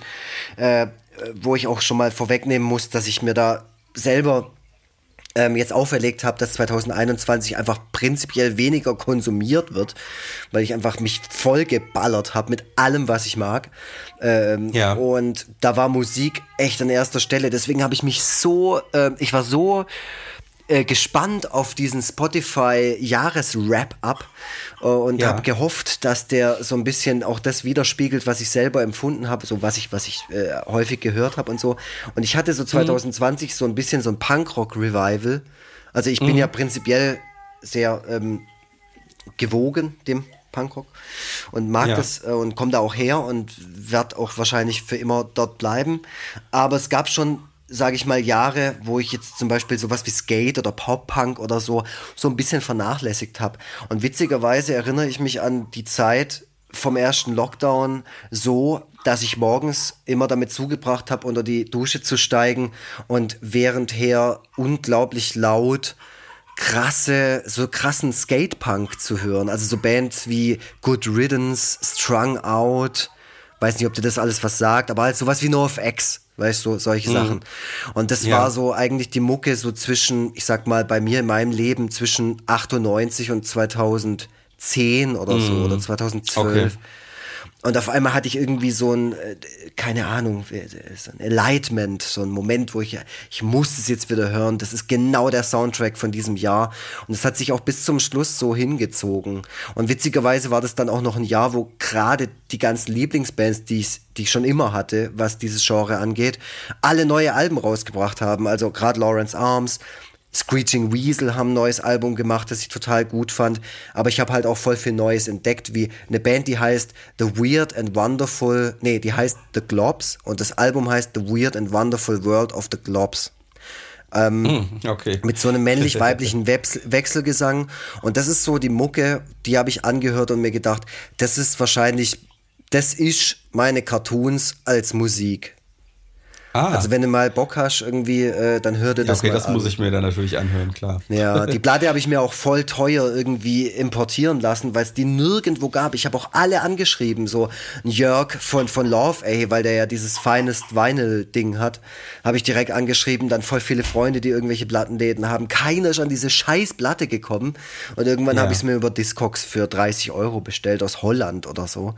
Ähm, Ja, aber ich musste die den haben. USA oder so. Mhm. Nee, da war die auch ausverkauft. Also beim Label selber war die irgendwie ausverkauft. Deswegen musste ich da irgendwie krass. anders rankommen. Aber das war wirklich, das war auch so ein Album, das mich echt begleitet hat durch das Jahr. The Weird and Wonderful World of the Globs. Das ist wirklich, Geil.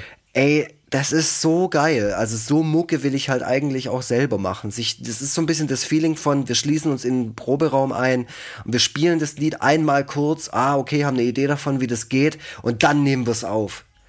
So, das, das Okay. ist so, das, sowas liebe ich ja. Also das, das ist Ja. authentisch. Und das Chicks-Album war nicht mein äh, Country-Album des Jahres, sondern das Album von Laurie McKenna, das ich dir auch empfohlen habe. Per WhatsApp. Ja, stimmt, stimmt, da hatte ich auch reingehört, das fand ich auch gut. Das ist irgendwie, das ist habe ich so jetzt nicht, nicht so in meine Dauerrotation äh, gerutscht, aber gut, das trifft eh auf die wenigsten. Ich weiß, ich bin natürlich auch reizüberflutet, äh, Mhm. dementsprechend trifft das auf die wenigsten Alben zu. Ähm, ja, aber äh, ich habe sowieso dieses Jahr gar nicht mal so viel Country gehört, würde ich sagen. Also Ja. was am ehesten noch, was am ehesten noch in die Richtung geht, aber eher so Indie-Country, ist äh, das Album von Waxahachie äh, die eigentlich auch eher, die eigentlich auch eher so Riot Girl Musik machen, aber das war so deren, deren Country-Album. So, das äh, fand ich, fand ich relativ gut. Äh, aber ansonsten irgendwie gar nicht so viel, gar nicht so viel aus der Richtung. Nee, Nee? Metal? nö. Metal.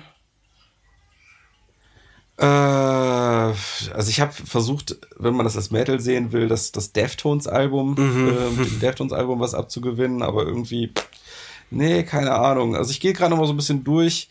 Äh, ich habe das Album Aftermath von Elizabeth Cook gern gehört. Eigentlich, eigentlich ist die auch Country-Sängerin.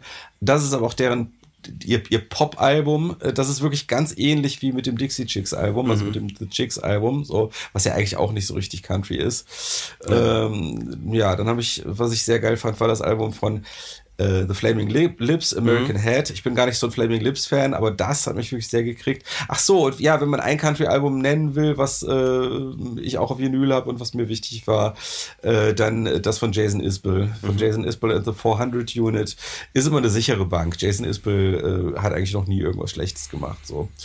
Und ja, das, genau, das dabei würde ich es dann eigentlich auch schon fast belassen. Also ich habe immer mal wieder in Sachen reingehört, die ganz gut gefunden, aber auf Dauer sind sie dann nicht so hängen geblieben. Das Taylor Swift Album hatte mich interessiert, weil da ja diese The National Leute dran beteiligt waren und ich mir ich das immer interessant finde, so wenn Leute aus einem Genre mal in so einem anderen Genre sich versuchen und Taylor Swift hat dann quasi so ihr Indie-Album aufgenommen mit Folklore. Aber naja, gut, also ein bisschen schwachbrüstig ist es halt trotzdem so. Also, keine Ahnung. Also den, den Kult, den manche darum veranstaltet haben, den konnte ich dann doch nicht so recht nachvollziehen. Ja, du hast bei Twitter auch geschrieben, dass du das ähm, The Chicks Album besser findest als das von Taylor Ja, genau. Swift im direkten Vergleich. Porridge Radio war übrigens auch noch eine ganz coole Band, äh, die äh, halt so ein bisschen was von Nirvana tatsächlich hat. Äh, ist mit einer Sängerin und nicht mit einem Sänger, aber der so der Vibe äh, ist oftmals auch sehr Nirvana-esque. Ah, ich habe mir das angehört, weil das bei laut.de irgendwie als Album des Jahres oder als Neuentdeckung des, Jahres, oder so galt. Ach so, okay. Ja, ja. Ja, Habe ich mir angehört, aber das ist halt nicht mein Sound, da bin ich Okay, ganz ehrlich. Ja, äh, so, äh, genau. Äh, aber ja, also ich habe schon viel gehört, auf jeden Fall. Ich habe viel, viel auf Vinyl, viel, viel Vinyl gehört und so. Ähm, kann man ja. Ja. während man die ganze Zeit zu Hause sitzt, auch gut machen. Ey, total. Also dafür hat sich's mega angeboten und dafür wird sich's auch noch eine Weile anbieten, sich einfach so ein bisschen, Ja. ja, einen breiteren Horizont auch anzueignen, was Musik angeht. Also ich habe mich auch Ja. ein bisschen in Genres und in Sachen reingehört, wo ich schon lange vernachlässigt habe oder so. Gerade nach unserer Ja. 90er-Sendung mit dem Rinko.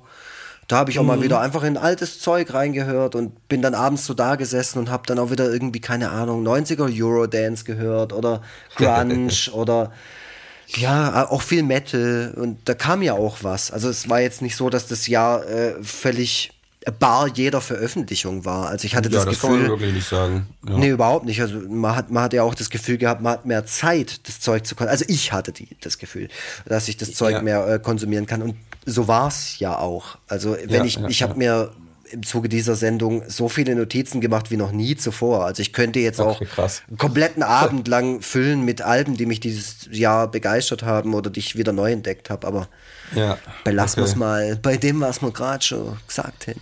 Hast du eigentlich irgendein Konzert dieses Jahr wirklich vor Ort gesehen? Ja, Hast du, okay. du nicht? Äh, ich ich äh, denke die ganze Zeit schon nach, weil ich dachte die ganze Zeit, dass das Thies Ullmann-Konzert im Januar gewesen wäre. Stellt sich heraus, war Dezember. Äh, und dann ist mir irgendwie nicht mehr so wirklich ein Konzert eingefallen, was ich gesehen habe. Wahrscheinlich fällt es mir irgendwann im Nachhinein ein. Ich habe halt natürlich auch viel Streaming-mäßig äh, mitgekriegt.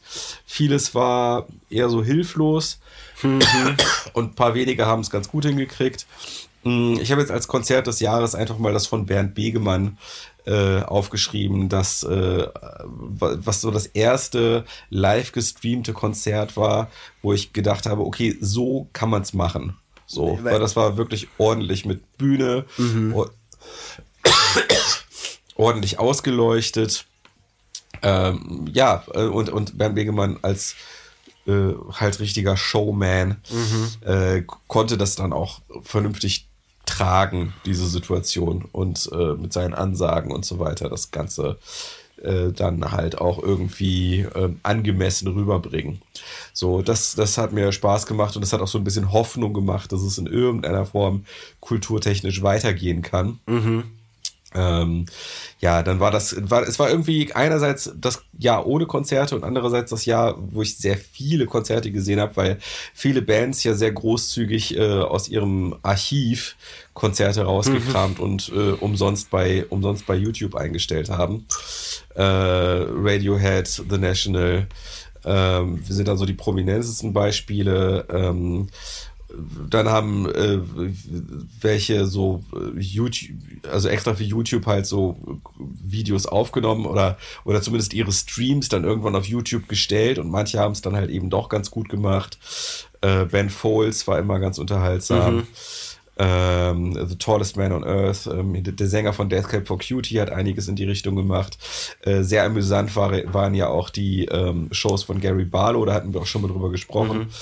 Mm, ja, also, aber unterm Strich, ich sag mal, in einem Jahr, wo es wirklich nicht so einfach war, eine Auswahl zu treffen, sonst gehe ich ja sehr viel auf Konzerte, äh, Bernd Begemann.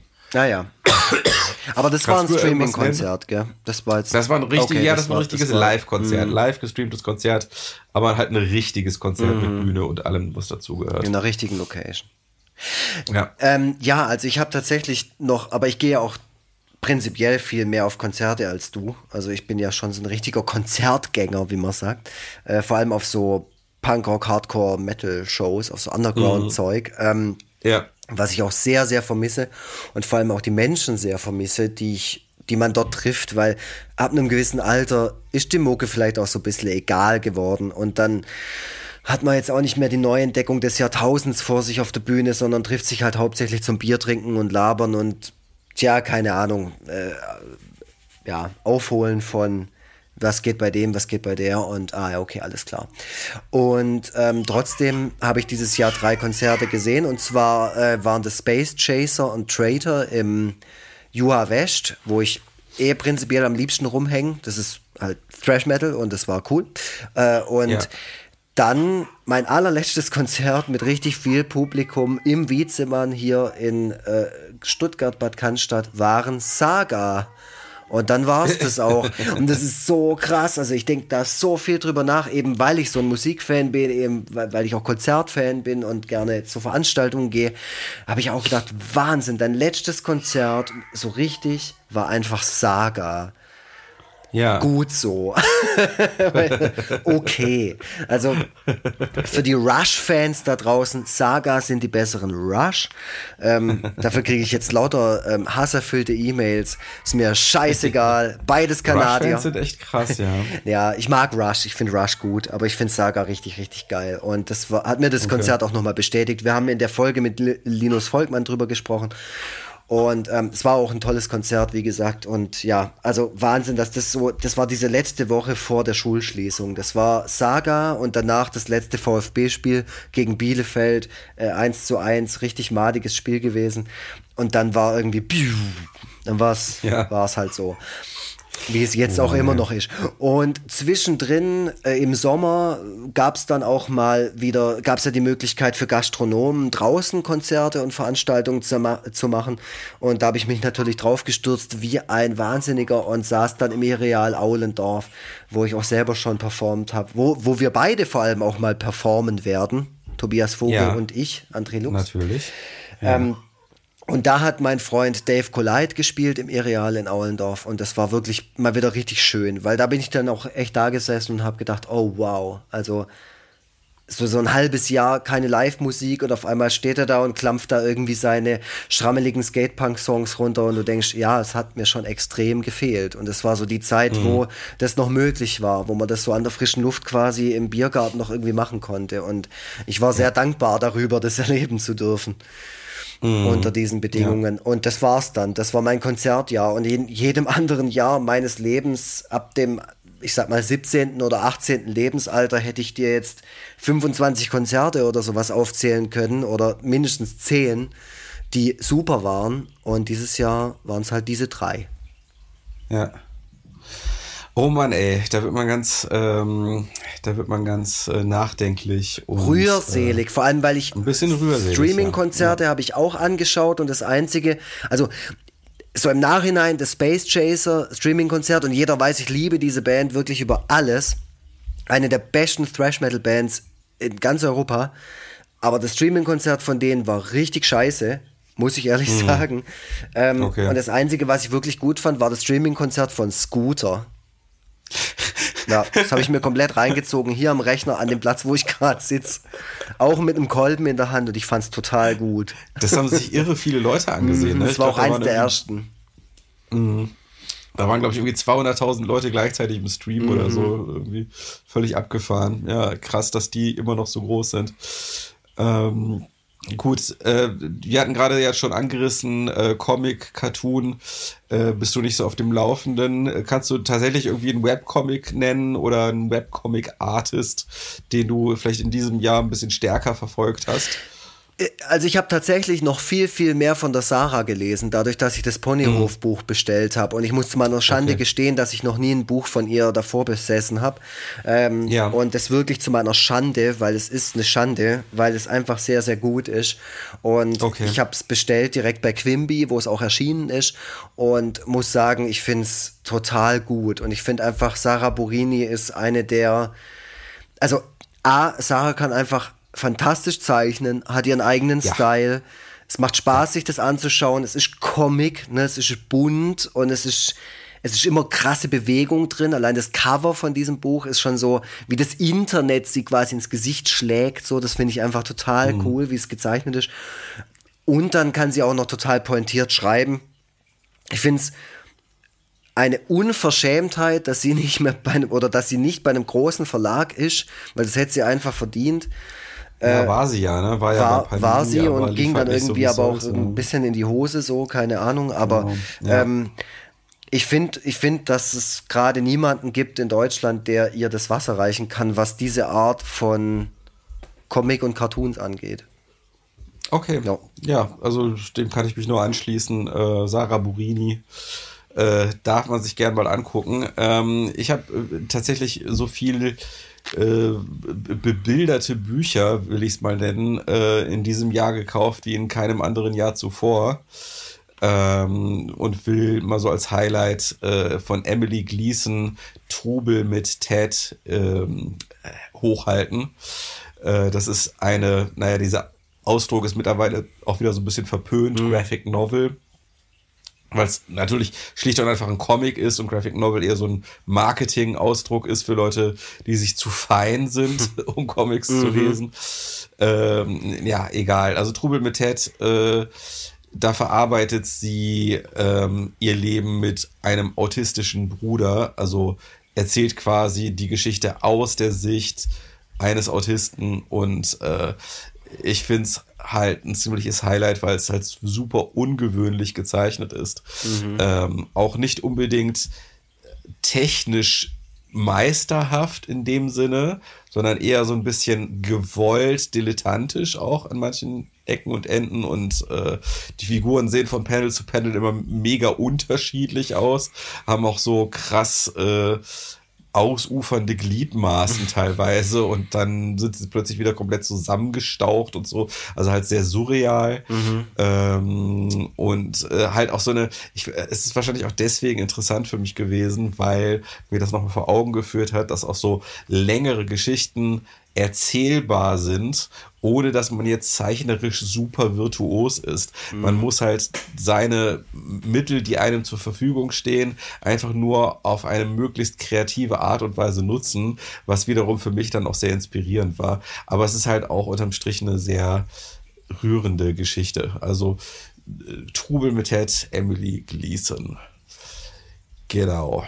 Und äh, jetzt äh, wird's langsam jetzt äh, haben wir zumindest äh, jetzt haben wir zumindest das äh, diesen ganzen positiven Abschnitt, wo wir Sachen loben, hinter uns gelassen und äh, gehen jetzt direkt mal so richtig in die tiefsten Tiefen, nämlich zur größten Enttäuschung. Das war ein, eine Kategorie, die du vorgeschlagen hast, äh, wahrscheinlich weil du da auch irgendwas zu berichten hast. Äh, was ist denn für dich die größte Enttäuschung gewesen? Das ist alles auf der Aufnahme, Alter. Ach so. Toll. Okay, also ich rede jetzt gerade mit Lux, der gerade nicht auf der Aufnahme ist. Äh, ihr werdet, ich habe also jetzt gerade einen Dialog gehört, der sich so angehört hat, als würde ich einfach nur mit mir selber reden. Äh, aber Lux begibt sich jetzt gerade wieder zurück So ist es. zu seinem, zu seinem Aufnahmeding. Egal. Also, die, die größte Enttäuschung 2020 soll ich zuerst nennen, sagte er mir gerade. Und ähm, dazu muss ich, will ich gerade mal sagen, ich verstehe diese Kategorie nicht so, dass ich jetzt das Schlechteste, was 2020 passiert ist, nennen muss, sondern eben das, wo man mehr erwartet hätte. So. Und ähm, ich fand die größte Enttäuschung in diesem Jahr, dass bei Disney Plus zwar sämtliche Simpsons-Staffeln rausgekommen sind, aber die ersten 20 Staffeln, die noch in 4 zu 3 eigentlich liefen, alle, dass die alle auf 16 zu 9 gestreckt wurden. Ah, echt? Und, und dass man keine Möglichkeit hat, sich das anders einzustellen. Das war richtig beschissen, äh, weil ich mich nämlich voll gefreut habe, nochmal die Simpsons von vorne bis hinten gucken zu können. Und dann habe ich bei den ersten 20 Staffeln nur diese kack gestreckten Folgen, wo natürlich vom Bild was verloren geht. Das geht ja nicht anders. Oben und unten fehlen Dinge. Und dadurch funktionieren einige Gags auch dann nicht mehr. Da gibt es auch Leute im Internet, die das mal ein bisschen anhand von Beispielen aufgezeigt haben. Das ist wirklich eine Frechheit, wie Disney an der Stelle damit umgeht, dass denen jetzt die Simpsons gehören. Äh, also shame on you, Disney. Das war für mich einfach eine herbe Enttäuschung. Und äh, wir haben dann auch tatsächlich an einer bestimmten Stelle da einfach nicht mehr weitergeguckt. So. Äh, Steffi hat es nicht so viel ausgemacht, mir allerdings tatsächlich schon. Ich fand's Ich kann mir richtig vorstellen, wie du da hockst und sagst, was soll die Scheiße hier? Und dann Ja. fliegt so der Fernseher auch aus dem Fenster. Genau. Und was war deins? Also zu Disney Plus nochmal. Ähm, du Ja. hast dir das ja geholt, als es relativ frisch war. Ich glaube im März oder April oder wann Ja. kam es raus? Hm, März. Ja. Da habe ich es noch nicht ge gekriegt und wir haben uns letztens irgendwie spontan entschieden, das mal zu abonnieren, weil wir Frozen 2 gucken wollten. Ich wollte unbedingt mal Frozen 2 gucken, weil den ersten finde ich super. Und ähm, Ja. den zweiten fand ich auch total geil. Und ähm, vielleicht sogar besser als den ersten. Aber Oh, ich muss auch sagen, ähm, Kritik an Disney Plus kann ich total verstehen, weil es voll viele Punkte gibt, wo mich das auch total stört. Vor allem, weil man einfach bessere Streaming-Services mittlerweile gewohnt ist. Und Mhm. Disney Plus ist A, auf der Playstation zumindest, als App extrem langsam. Also wenn ich das starte, kann es sein, ich muss zwei, drei Minuten warten, bis die App überhaupt mal offen ist. Das ist richtig ätzend. Genau, ja. dann Mhm. das auch das Durchflippen und so, das ist halt alles, ich meine, die Oberfläche fühlt sich an wie Netflix, aber wie Netflix, wenn hinterher noch 500 Apps gleichzeitig laufen. Also alles super langsam und irgendwie störrisch und behäbig. Und ich finde es einfach auch nicht liebevoll. Also das zum einen die Geschichte, was du gerade gesagt hast mit Simpsons, mit dem Format, die war mir gar nicht bekannt, die finde ich auch total daneben. Und Ja. weil ich will ein, einfach was, ich will einfach ein Produkt so genießen, wie es der Macher vorgesehen hat. Immer. Ja. Deswegen hasse ich auch geschnittene Filme. Und ich bin äh, total begeistert gewesen dann von dem Programm, weil ich dann gedacht habe, okay, jetzt haben wir es abonniert, geil, jetzt kann ich immer Gargoyles gucken. Und Ja. dann habe ich irgendwie Gargoyles reingemacht und dann habe ich aber auch nebenher auf schnittberichte.com gelesen, dass da voll viel rausgeschnitten wurde, damit das irgendwie family-friendly ist, weil es da halt Sequenzen gibt, wo irgendwie mal eine Schusswaffe abgefeuert wird oder sonst irgendwas. Also so Kleinigkeiten, wo ich mir dann denke, Ja. Fick dich. Also das kann doch nicht wahr sein. Ich will das in voller Gänze sehen. Ich will das so sehen, wie das damals ausgestrahlt wurde und nicht mit eurem sugar-coated, weiß es ich was, Ja. Disney-Flair. So, das, das Ja. braucht kein Mensch. Und ich glaube, das ist bei vielen Sachen da so. Und deswegen habe ich dann immer das Gefühl, äh, ich bin da sehr misstrauisch dieser Plattform gegenüber und ich will sie eigentlich auch nicht mehr benutzen. Wobei ich jetzt hier in diesem Haushalt die Person bin, die es am häufigsten verwendet. Ja, ich habe gehört, dass die neue DuckTales-Serie halt sehr geil sein soll. Die ist super, auf jeden Fall. Die habe ich schon Ja. geguckt, als die rauskam.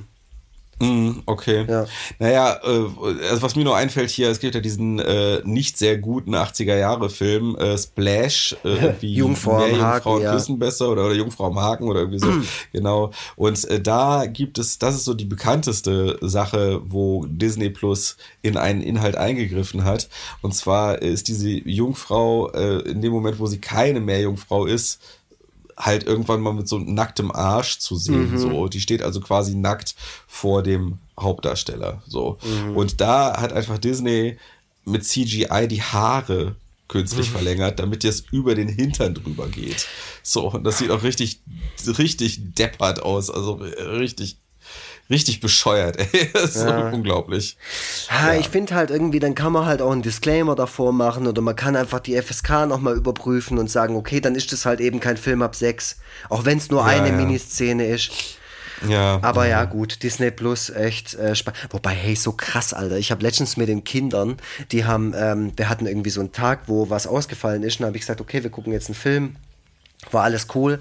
Äh, und dann habe ich meinen Disney Plus Account so das erste Mal verwendet, also in der Schule. Und Ja. habe dann gedacht, oh, jetzt kommt er mir endlich mal so richtig zugute. Jetzt rettet er mir richtig der Arsch. Und dann habe ich ähm, das Sams, und zwar den zweiten Teil. Also die Kinder haben sich halt irgendwie darauf verständigt, dass sie das gucken wollen. Das Sams in Gefahr. Und der Film Ja. ist von 2003. Und da könntest du halt für die FSK, was der hat, und ich glaube, der hat FSK 0, da könntest du alle 10 Minuten irgendwas rausschneiden, weil der so, das ist so ein dummer, deutscher, schlüpfriger Altherrenhumor. Das kannst du nicht aushalten. Und das treibt mich immer noch mehr dazu, dass wir zwei oder wer auch immer sollte einen monothematischen Podcast nur über deutschsprachige Filme machen.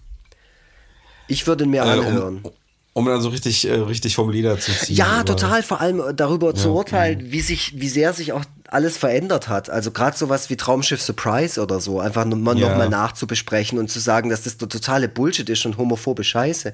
Und genauso Mhm. sollte man sich mal das Sams in Gefahr anschauen. Also das war so unangenehm. Ich hatte zwei Schulklassen und auf einmal kommen da lauter so Ficky-Ficky-Witze und ich hockte da und so, Scheiße, Mann. Das kann ich nicht verantworten. Wenn nachher jemand kommt und fragt, dann kann ich so, ja, sorry, es tut mir leid, das war halt das Sams. Ah, sehr furchtbar. So war furchtbar. er halt, der Paul Maar. So ein richtiges Sexschwein. Naja, meine Enttäuschung des Jahres war natürlich mein entfallener Urlaub, mein Flug nach New York und dass ich meine Freunde dort scheiße. nicht treffen konnte. Mit denen habe ich Ja, dann viel geschrieben, vor allem im Sommer und vor allem während der Präsidentschaftswahl. Ähm, Hm. Und die zweite Enttäuschung war leider, und das involviert dich auch, unser Comic-Con-Ersatz auf Insta Live mit dir und Sarah Borini, wo Ja, ich mich im Vorfeld stimmt. nicht mit der Tatsache auseinandergesetzt habe, dass man auf Insta Live nicht zu dritt sein kann. Was für eine dumme Geschichte Voll. eigentlich, ey. Richtig dumm. Naja, egal. haben sich trotzdem viele Leute am Ende angesehen. Es haben sich viele angeschaut, aber das war nicht mein Anspruch. Also mein Anspruch war nicht die Zuschauerzahl, sondern dass wir da irgendwie was Cooles machen, Mm. wovon wir alle was haben, weil der, der Grund war ja, oder die, die Geschichte dahinter war ja auch, dass du noch nie eine Comic-Con besucht hast als Genau. Künstler. Und da wollten wir ja irgendwie wenigstens so eine Art von Comic-Con-Flair oder wie so ein Panel, wo wir dann zu dritt hocken und dann reden wir da über irgendwelche tiefgründigen Themen. Und zu nichts sind wir gekommen, weil eben wir eine Minute, bevor alles losging, gemerkt haben, äh, gemerkt Ja. hatten, dass das gar nicht geht. Ja, ja. Und da hat es uns halt einfach wieder bewusst gemacht, was für krasse Amateure wir sind. Aber gut, dass wir ähm, dann trotzdem noch spontan irgendwie äh, umgeswitcht haben und nicht irgendwie einfach nur angefangen zu weinen und Mhm. das Ganze abgesagt haben. So, also irgendwas, irgendwas hat wenigstens stattgefunden. Wir haben alle hervorragend reagiert in dem Moment. Nämlich, wir haben irgendwas gemacht. Und das ist das Beste, was man Genau. machen kann, statt nichts zu machen. Und Sarah hat es natürlich äh, in ihrer Professionalität und Souveränität hervorragend gemacht. Sie Ja. war dann vor mir Ja. dran und hat sich von dir interviewen lassen. Und dann äh, kam ich. Und So es hat ja aus. auch ein bisschen Spaß gemacht. Aber Ja, es hätte besser sein können. So sieht's aus. Jetzt merke ich gerade so, das war eigentlich gar nicht mal so eine schlaue Idee, ähm, so die großen Kategorien eher ans Ende zu packen, weil ich gar nicht berücksichtigt hatte, wie ausgelaugt ich mich da schon fühlen würde. Ähm, gut, ich meine, im Grunde haben wir das ja auch schon eh besprochen. Also ich habe wichtigstes Ereignis weltgeschichtlich. Gut, Corona haben wir wirklich jetzt bis zum Erbrechen besprochen. Ja. Ähm, ansonsten kann man noch erwähnen, Trump wurde abgewählt. Äh, hurra, hurra, ähm, dass der dann auch wirklich das Weiße Haus freigibt nächstes Das Jahr. Das will ich erst noch sehen. Das will ich erst noch sehen. Aber ne, um mal was Positives zu erwähnen, das ist halt auch noch passiert. Ähm, hast du dazu noch was beizusteuern? Zu Donald Trump. Ja, oder insgesamt Weltgeschichte, was so passiert ist 2020. Ah, ja, halt Corona. du hast ja im Grunde auch schon selber Ja, viel und, und wir hatten natürlich auch die Black Lives Matters Geschichte und so, die war auch Richtig, sehr wichtig dieses klar. Jahr. Ja, klar, ähm. Wo, wo ich auch hoffe, dass das noch weitergeht und dass es auch jederzeit, so wie zum Beispiel kürzlich während eines Champions League Spiels ähm, thematisiert wurde, wo es rassistische Anfeindungen gab oder rassistische Äußerungen, Ja. dass es halt einfach immer noch weiter in der Gesellschaft bleibt, das Thema, und dass die Leute Klar. sich immer mehr bewusst werden, dass das, ja, dass man da was tun muss und dass man da viel Mhm. tun muss. Das ist mir sehr wichtig. Und ansonsten, Ja. ja, ja, der Donald Trump ist halt, also, ja, wie du sagst, mal schauen, ob er oder, oder wie er das Feld räumt. Ich meine, er wird es machen. Das ist ja auch, äh, als die, also noch bevor diese Wahl war und jeder sich sicher war, dass der Typ abgewählt wird, hat ja auch jeder gesagt, wow, der wird jetzt nicht irgendwie kampflos das Feld verlassen. Doch, er wird kampflos das Feld verlassen. Natürlich denken wir uns, der Typ ist verrückt. Ist er auch. Und, und dreht völlig am Rad, aber er kann nichts machen. Und das sieht man jetzt auch daran, dass immer mehr Leute von ihm also weggehen und ähm, ablassen und er, Ja. er einfach nur eine einsame, ganz arme Wurst ist. Und wenn der einzige Mensch, der neben dir steht und sich noch irgendwie für dich einsetzt, Rudi Giuliani ist, dem Ja.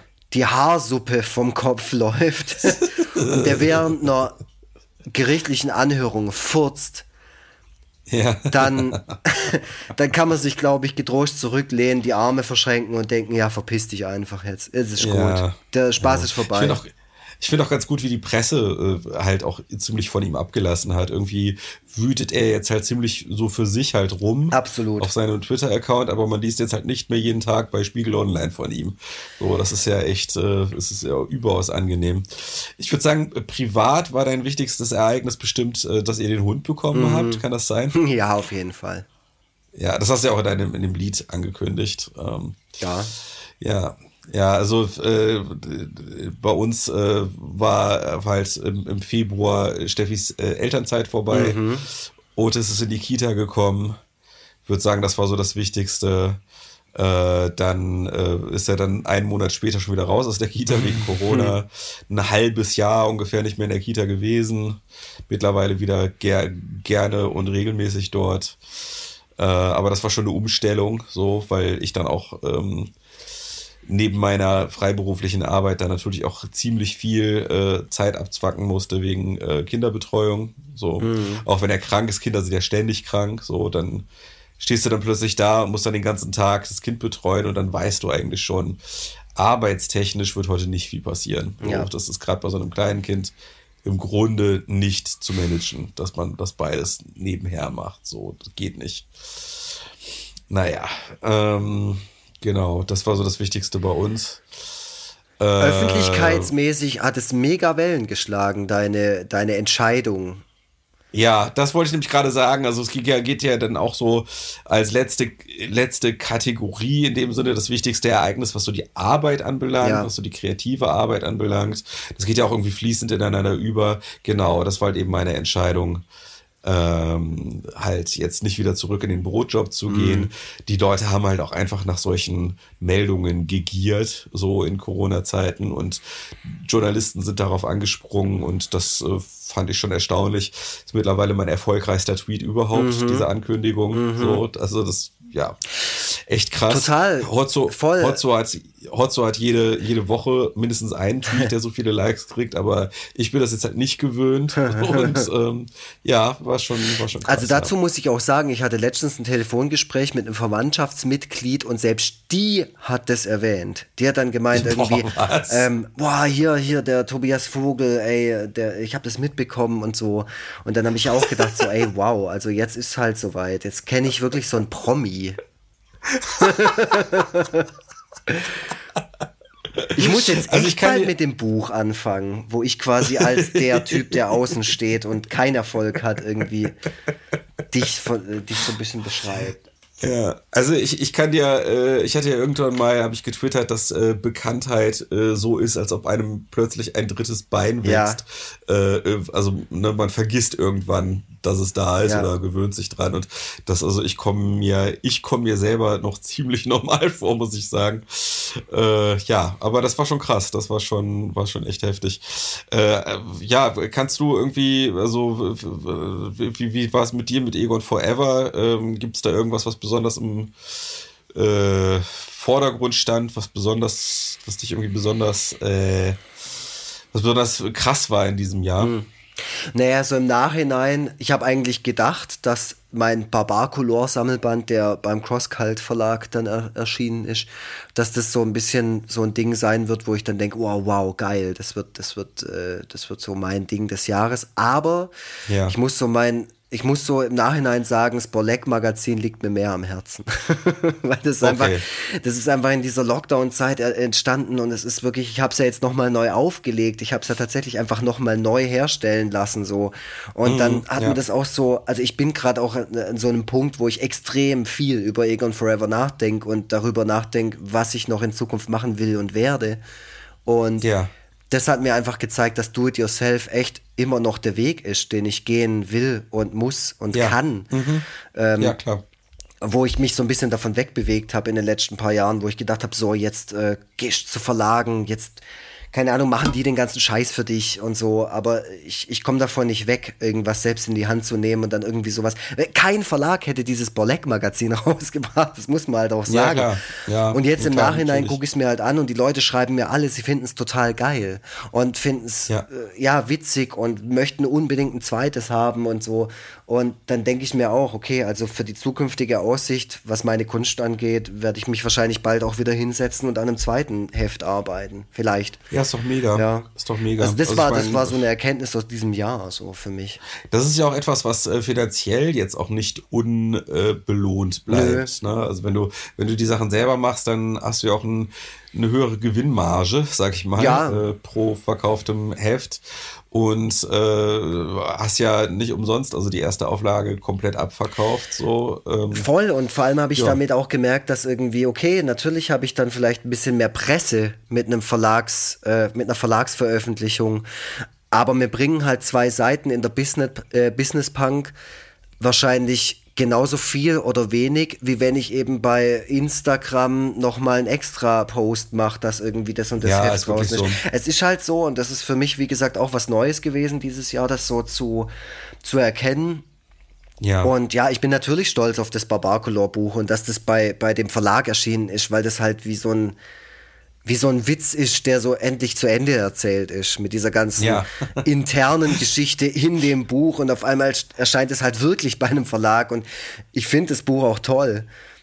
Aber Ja. ich bin zum Beispiel, also der Moment, wo äh, ich mal wieder mit, mit dem Ventilverlag äh, telefoniert habe und die gemeint haben, sie möchten gerne nächstes Jahr nochmal ein Cartoonbuch mit mir machen, als mal wieder so eine schöne Sammlung. Das war so Mhm. der Moment, wo ich gemerkt habe, ja, da gehörst du eigentlich hin. Also zu diesem kleinen Punkrock-Verlag, zu diesem kleinen, urigen linken Verlag da in Mainz, so, ja, da du hin. Und das ist ein schönes Telefongespräch gewesen und ich bin dann gleich da gesessen, habe das Cover gestaltet und hatte wieder so richtig Bock. Und das war so, mega cool. also da muss ich sagen, also 2020 war für mich und Egon Forever, hm, ja, interessantes Jahr, muss ich sagen. Ja, ja also bei mir gab es äh, viele Sachen, die ich hätte, sonst auch noch hätte nennen können. Also ich, Du hast voll ich- viele Releases gehabt dieses Jahr. Ich gebe auf Buch, der Adventskalender. Mhm. Nächstes Jahr wird es genauso krass. Nächstes Jahr gibt es genauso viele Releases. Ähm, sogar eigentlich noch mehr. Ein, eins mehr, also drei kleinere und ein großes Release. Also Ende des Jahres kommt halt der Nachfolger von äh, Schweres Geknitter. Ja, Äh, genau. Ende Und, des Jahres. Ende, ja, ja, also wieder so ungefähr wie halt auch äh, äh, schweres Geknitter rausgekommen Ah, okay. ist. Das war ja so Anfang November so. Ich glaube, das Stimmt. ist dann wieder um die Zeit rum. War ja gut, war, hat sich ja bewährt. So. Also ist ja auch ein Longseller, äh, schweres Geknitter. Das, das geht ja jetzt auch in die fünfte Auflage, verkauft sich immer noch sehr gut. Mhm. So. Ähm, ja, und äh, die anderen Sachen haben sich auch gut verkauft. Äh, oder verkaufen sich weiterhin gut. Äh, dann der Max und Moritz Preis. Ähm, Voll. Den hätte ich auch noch nennen können. Ähm, Hätte auch noch nennen da, können, mal kurz. ja, dann hier äh, Steady, dass Steady halt mega krass abgegangen ist oder noch abgeht. Also dass ich also mit mit äh, monatlichen Unterstützungen Mhm. äh, schon im Grunde alle Fixkosten bestreiten kann. Das ist auch richtig super. Äh, dass die Originale sich äh, gut verkaufen.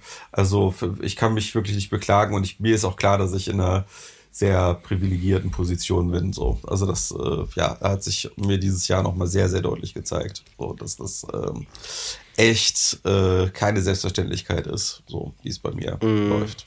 Ja. Nichtsdestotrotz bin ich viel zu oft sehr gestresst, mache mir viel zu oft einen Kopf um alles Mögliche. Es ist nicht so, als ob ich die ganze Zeit rumlaufen würde und einfach nur mein Leben feiern würde, sondern ehrlich gesagt sind eigentlich eher so die, die stressigen Momente und die, wo ich das Gefühl habe, mir wächst alles Mögliche über den Kopf, so, das sind eigentlich eher vorherrschend. Ja, Aber schon das- Arbeit, oder? Also, ja, ja, aber es liegt auch ein bisschen an meinem, an meinem Naturell halt, ne? Also ich bin halt jetzt einfach nicht der Typ, der die ganze Zeit so, so ein Sonnenschein ist und so fröhlich durch die Gegend läuft, sondern äh, naja, ich meine, meine, meine Cartoons sehen ja, äh, haben ja nicht von ungefähr halt die Themen, die sie haben, so. Ähm, und äh, ja, ich, ich bin auch sehr unstrukturiert, krieg meine Sachen, die ich machen muss, oftmals nicht so gut über die Bühne, wie ich es gerne kriegen würde und so. naja, gut, aber. und jetzt, jetzt wird er immer kränker während der Aufnahme, weil er so viel darüber ja, nachdenkt, ja, das ist, das geht. ist das ganze Gerede, das ist das ganze Reden, das macht meine Stimme Aber kaputt. äh, darf ich dich trotzdem noch was fragen? Ja. Wie, also von sieben Tagen in der Woche, wie oft hast du Schiss, dass es morgen einfach vorbei ist? Dass quasi irgendjemand sagt, Kick und Freitag interessiert mich ein Scheiß. Also ich habe bisher alles gekauft, wo der Name drauf stand, aber ab jetzt, pff, mir egal. Nee, davor habe ich tatsächlich gar nicht so wahnsinnig viel Angst. Ähm, also äh, ich habe also ich habe weniger Angst, dass äh, davor, dass die Leute das Interesse verlieren, ja. als, da, als davor, dass ich irgendwie, dass durch einen Shitstorm einfach alles in die Grütze geht. Mhm. So, weißt du, auch vielleicht auch irgendwas, was ich gar nicht selber verursacht habe. Oder aber es geht alles in die Grütze, weil Social Media so wie es jetzt funktioniert, irgendwann nicht mehr so mhm. funktioniert. Man sieht das ja in Ansätzen schon, dass äh, Instagram zum Beispiel seine Plattform mega verschlimmbessert. ja. Äh, dass, dass Facebook alles kaputt macht. So, äh, ne, Facebook auf dem Desktop kann man sich ja nicht Ey, mehr anschauen. Facebook so. prinzipiell, das ist einfach, das ist komplett kaputt optimiert. Ähm, und, und, und Twitter äh, mit den Stories ist auch, ähm, ich sag mal, das geht auch schon in eine etwas merkwürdige ja. Richtung. Ähm, also ne, kann sein, dass das, worüber ich den Großteil meines Publikums erreiche, ja. vielleicht sogar relativ schnell einfach nicht mehr da ist. Mhm. So. Und äh, das ist halt so, das ist wenn, dann ist eher das so. Also, aber also ansonsten bin ich einfach viel zu, ich bin viel zu wandlungsfähig, so um mich mal selber zu loben, so und äh, habe einfach ähm, also ruhe mich einfach viel zu wenig auf meinen Lorbeeren aus, als dass äh, irgendwann die Leute einfach komplett das Interesse verlieren könnten. So, das gehört irgendwie auch ein bisschen zu meiner, zu dem, was die Leute an meinen Sachen reizvoll finden, dazu, dass ich halt so einen Weg beschreite und die mich auf diesem Weg begleiten können. So. Mhm. Und äh, ja, also ich, ich, es, es geht ja auch nicht darum, reich zu werden. Ne? Also ich, es geht jetzt einfach mehr um die Frage, trägt sich das so lange, dass ich auch noch über die nächsten Jahre hinweg zumindest auf einem okayen Level davon leben kann. Mhm. Und das glaube ich schon. Das glaube ich schon. Ja. So. Reich werden, klar, gut, das steht nochmal auf einem anderen Blatt. Ähm, äh, in, in Anbetracht, äh, Anbetracht, der Tatsache, dass du immer weiter abfuckst, stelle ich dir jetzt nur kurz äh, Fragen, wo du ganz, auch mit ganz kurzen Antworten darauf ja. antworten kannst. Ähm, wir hatten im Podcast verschiedene Gäste dieses Jahr, ziemlich viele sogar, aufgrund ja. der Tatsache, dass die alle Zeit hatten, so, ja. Aha. Und deswegen, ich habe mir die alle aufgeschrieben und du sollst die äh, Auftritte dieser Gäste beziehungsweise die Folge mit den Gästen nach Schulnoten bewerten. Kriegst du das hin? Moment, äh, du willst also jetzt, dass ich im Nachhinein schlecht über bestimmte Gäste. Äh, nee, du sollst rede. nur die Folge beurteilen. Du sollst oder, nicht oder den Menschen. Auch, oder also okay, das heißt, ich beurteile nicht unbedingt den Gast, genau. sondern auch wie, wie wir performt haben. Alles, genau, das Gesamtbild äh, der das Folge. Gesamtpackage. Okay. Wenn jetzt jemand ja, zum Beispiel okay. heute das erste Mal zuhört, bei dieser, bei der zweiten Jahresrückblicksfolge reinseppt und sich denkt, ja. ja was wahrscheinlich vorher war Freitag. Dann welche Gästefolge sollte ich mir am besten mal reinziehen, weil die sind okay. alle mhm. unterschiedlicher mhm. Qualität. Und ähm, ich fange mal an. Unsere erste Gästin dieses Jahr war Jasmin Schreiber. Wie würdest du die Folge im Nachhinein mit Schulnoten bewerten? Drei. Linus Volkmann. Zwei. Tabby Pilgrim. Eins. Cornelius Oettle. Drei. Enno Bunger. Zwei. Can von den Miris. Ähm, zwei Minus. Panikpanzer von der Antilopengang. Zwei. Ralf Rute. Zwei. Jan Horst. Drei. Echt? Oh. Rinko. Wieso sagst du oh? Entschuldigung. Ich wollte deine das ist Bewertung, keine Bewertung des bewerten. Gastes. Ja, ich das weiß. ist eine Bewertung des Gastes, gesagt das Ich weiß, ich weiß. Rinko. Rinko, Rinko 4. Äh, ja, wegen, aber nicht wegen ihm, sondern wegen der Technik. Ja, natürlich. Ja. Das wollte ich nur ja, noch mal so gesagt betonst du das jetzt so? Ich, du, das, Ach so, ja, ja, ich weiß, ich weiß. Ähm, ja. ja, gut, gut. Hätte ich auch so ähnlich bewertet wahrscheinlich.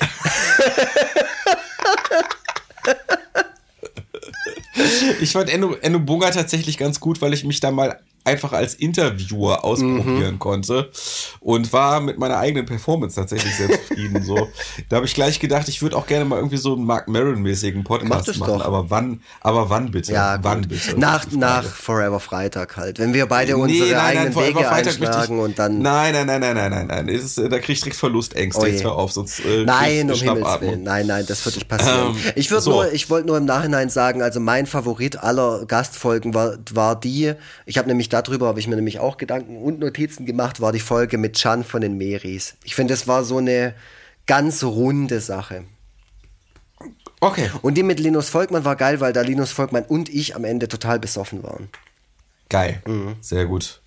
Äh, gut, das, das subsumieren wir jetzt mal als Podcast-Rückblick, was ich mir aufgeschrieben habe. Ansonsten Ole Ole, super Podcast. Ja, super. Äh, der muss auch nicht wöchentlich stattfinden, um super zu sein. Nö. Ähm, genau. Ausblick auf 2021. Äh, blickst du mit Hoffnung, mit Angst oder irgendwie neutral auf das kommende Jahr? Kommt ganz auf meinen Gemütszustand an. Also, ach ja. Was waren die Optionen? Hoffnung, Angst oder neutral? Hoffnung, Angst, Neu. Also es ist wahrscheinlich eine Was Mischung nimmst aus allem. du denn? Nein, also ich, also ich sag mal so, das Jahr wird äh, 2021 wird vermutlich ähnlich schwierig wie 2020 Mhm. werden, aber ohne dieses die, dieses äh, angsteinflößende der, des, der ungewohnten Situation. Das heißt, wir werden irgendwie das Jahr so resigniert und auf einer Arschbacke absitzen und äh, die Zahl der Geimpften wird einfach zunehmen im Laufe der Zeit. Und wo ich wirklich, wirklich Angst habe und wirklich auch, auch wenn ich weiß, dass das im Grunde eine Form von Esoterik ist, die Daumen drücke, ist, äh, ich will Covid-19 nicht kriegen und bitte niemand, der ich den ich kenne, soll es kriegen oder zumindest niemanden schweren Verlauf haben. So, Ja. äh, das ist leider nicht, das muss man sich echt mal vor Augen führen. Es ist nicht selbstverständlich, im nächsten Jahr keine potenziell tödliche Erkrankung zu kriegen. Alter Schwede, ey. So, und da, da habe ich echt äh, Respekt und äh, würde sogar sagen Angst vor, dass das passieren könnte. Und da drücke ich sehr die Daumen. Weltgeschichtlich ähm, werden wir das einfach, wie gesagt, ne, auf einer Arschbacke absitzen. Es wird äh, unschöne Berichte geben, es wird unschöne Zahlen geben, dann werden die Zahlen womöglich irgendwann wieder besser werden. Äh, es wird härtere und weniger harte Lockdowns geben, dumme und weniger dumme PolitikerInnen.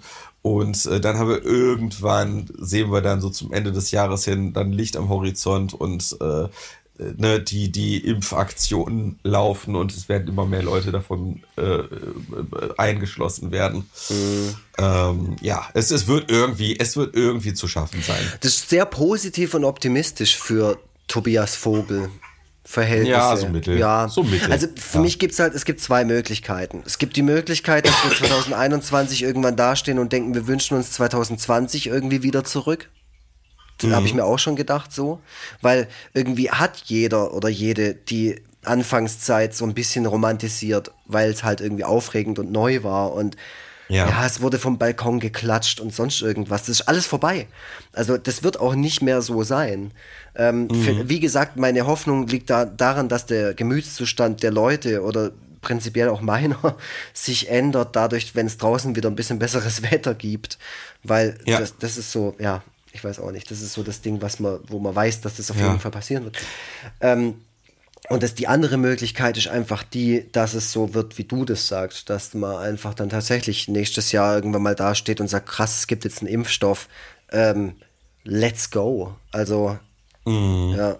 Und dass dann auch diese ganzen, also ich habe tatsächlich so ein bisschen Sorge um diese ganzen Impfgegner, äh, Querdenker, Verschwörungstheoretiker. ähm, ich, ich bin mir da auch nie so ganz sicher, ob ich nicht zu arg in meiner Bubble gefangen bin und das zu überdramatisiere, aber ich habe schon das Gefühl, dass die immer lauter werden und dass mich das sehr stört und dass ich diese Menschen nicht mehr hören und sehen will. Und dass Ja. ich finde die dumm. Das sehe ich genauso, sehe ich genauso. Und deswegen Ähm, finde ich es voll ja. geil, das muss ich mal kurz zwischenschieben, dass Mike Krüger fast monatlich Songs gegen die raushaut. Das ist Mike, Mike Krüger, geil, das Krüger, ja gar nicht, Alter. Das habe ich ja gar nicht mitgekriegt. Das, ah, ich geil. schick dir nachher mal einen Link, ey. Der, da ist wirklich das, also wenn du das anguckst, dann ist deine Hoffnung noch nicht komplett gestorben. So. Ich kann, ich kann in dem Zusammenhang auch empfehlen, äh, Fanny van Dannen auf Instagram zu folgen. Der schreibt nämlich auch jetzt in letzter Zeit öfter mal Mhm. Corona, Corona-Songs, die er dann in seinen, äh, die er dann irgendwie bei Instagram TV Hm. postet. Äh, das, äh, ja, auch guter Typ. Gut, ansonsten, äh, ich, ne, du hast ja selber schon gesagt, ich kacke langsam stimmlich ab. Äh, ehrlich gesagt kann ich auch äh, Steffi nicht mehr so lange mit dem äh, kranken Kind alleine lassen. Äh, das äh, hab ich, ich habe ihre Geduld, glaube ich, jetzt mindestens um eine Stunde überzogen. Deswegen habe ich auch ein bisschen Angst, jetzt gleich aus diesem Schlafzimmer zu treten. Äh, ja, also deswegen, äh, also es war eine wahnsinnig lange Folge. Ist im Grunde auch genau das, was ich wollte. Ich wollte ja mit diesen ganzen Kategorien wollte ich ja auch, dass es wirklich ein es muss, soll halt wirklich ein angemessener Jahresrückblick werden, Voll. wo man alles von allen Seiten sich mal anschaut. Und ich finde, das ist uns jetzt gerade zum ersten Mal genauso geglückt, wie ich mir das eigentlich immer gewünscht habe. So, äh, vor allem, weil wir uns vorher auch mal ein paar Gedanken gemacht haben zu diesen Kategorien und so weiter. Äh, ich finde, in der Art sollten wir es weitermachen und in Zukunft wissen wir dann auch, okay, dafür müssen wir uns definitiv drei Stunden Zeit nehmen. so, so lange dauert das. Äh, ja, also ich freue mich über jeden und jede und alles dazwischen, äh, der, die es sich jetzt bis zum Ende angehört hat. Äh, danke, dass ihr uns gewogen geblieben seid. Wenn ihr uns so eine kleine Jahresgratifikation zukommen lassen wollt, dann äh, gerne auf foreverfreitag.de und dann auf Podcast unterstützen klicken. Damit könnt ihr auch dann eine Message in diesem Podcast platzieren, wenn ihr es denn wollt. Äh, ich wünsche euch einen guten Rutsch ins neue Jahr. Bitte, bitte bleibt gesund und bleibt uns gewogen. Äh, ja, und bevor meine Stimme komplett wegbricht, bin ich auch jetzt raus. Tschüss. Ah, ja, und ich kann jetzt auch endlich diese ganze Notiz hier löschen, die ich mir gemacht habe, weil mir war der Jahresrückblick tatsächlich sehr, sehr wichtig. Jeder von euch, der oder die regelmäßig reinhört, weiß, wie wichtig mir eigentlich immer die Halloween-Folge ist. Ähm, dennoch will ich das hier nochmal unterstreichen und sagen, auch dieses Jahr war vor allem für unseren Podcast und auch für den Tobi und mich und unserer beider Beziehung sehr spannend und interessant. Und ähm, ich, ich bin froh, dass es jetzt rum ist und dass wir es mit dieser zweiten Folge hier auch komplett abschließen. Wir gehen jetzt erstmal in Winterpause. Wann wir wiederkommen, ist noch nicht ganz klar, aber wir kommen wieder mit dem Podcast, keine Angst. Äh, so wie immer. Wir machen das jetzt seit 2018 und es wird auch noch spannend für euch, für uns und für alle, die irgendwie hier mit, mit drin hängen. Deswegen möchte ich an allererster Stelle nochmal ein großes Dankeschön an alle unsere Gäste und Gästinnen sagen. Ich hoffe, dass wir nächstes Jahr auch wieder so viele tolle Leute hier haben. Ähm, Genau. Und dann natürlich nochmal ein Dank an den Ingo von den Donuts, der bis, ich sag mal, März, April noch unser Intro gemacht hatte. Also wir mit, mit seinem Intro immer in die, in die äh, Sendung gestartet sind. Äh, Und dann haben wir uns aber dazu entschieden, die Sendung ein bisschen neu zu gestalten und auch ein neues Cover und alles zu machen. Auch die Folgen heißen jetzt ja auch anders seit geraumer Zeit. Und die Tubby Pilgrim hat dafür gesorgt, dass das Ganze, ja, geräuschtechnisch auch nochmal einen anderen Anstrich kriegt. Und das finde ich, hat sie einfach super gemacht. Die Tabi prinzipiell auch einfach toll. Hört euch mal die äh, Gastfolge mit ihr an. Die ist total super. Und ein Riesendankeschön an den Christopher, ein Freund von der Tabi. Der äh, mischt nämlich immer unsere Folgen und, und macht da so Zeug rein. Ihr habt ja in der letzten, in der Weihnachtsfolge gehört oder auch in der Halloween-Folge. Der macht da so geile Special Effects und so. Und das macht er alles. Ähm, weil der Fan von dem Podcast ist. Und ich finde auch dafür nochmal ein riesen, riesen Dankeschön. Und ich hoffe, ja, dass ihr alle einen tollen Jahreswechsel habt, dass uns kein schreckliches 2021 erwartet, dass wir alle gesund bleiben. Und achtet auf all eure Freundinnen, Freunde, Mitmenschen, achtet auf euch selbst. Und ja, was soll ich sagen? Wir sehen uns, hören uns, nee, wir hören uns hauptsächlich. 2021 wieder. Äh, danke fürs Hören. Tschüssle. Schnitt, Mix und Mastering von iLaid Backsound.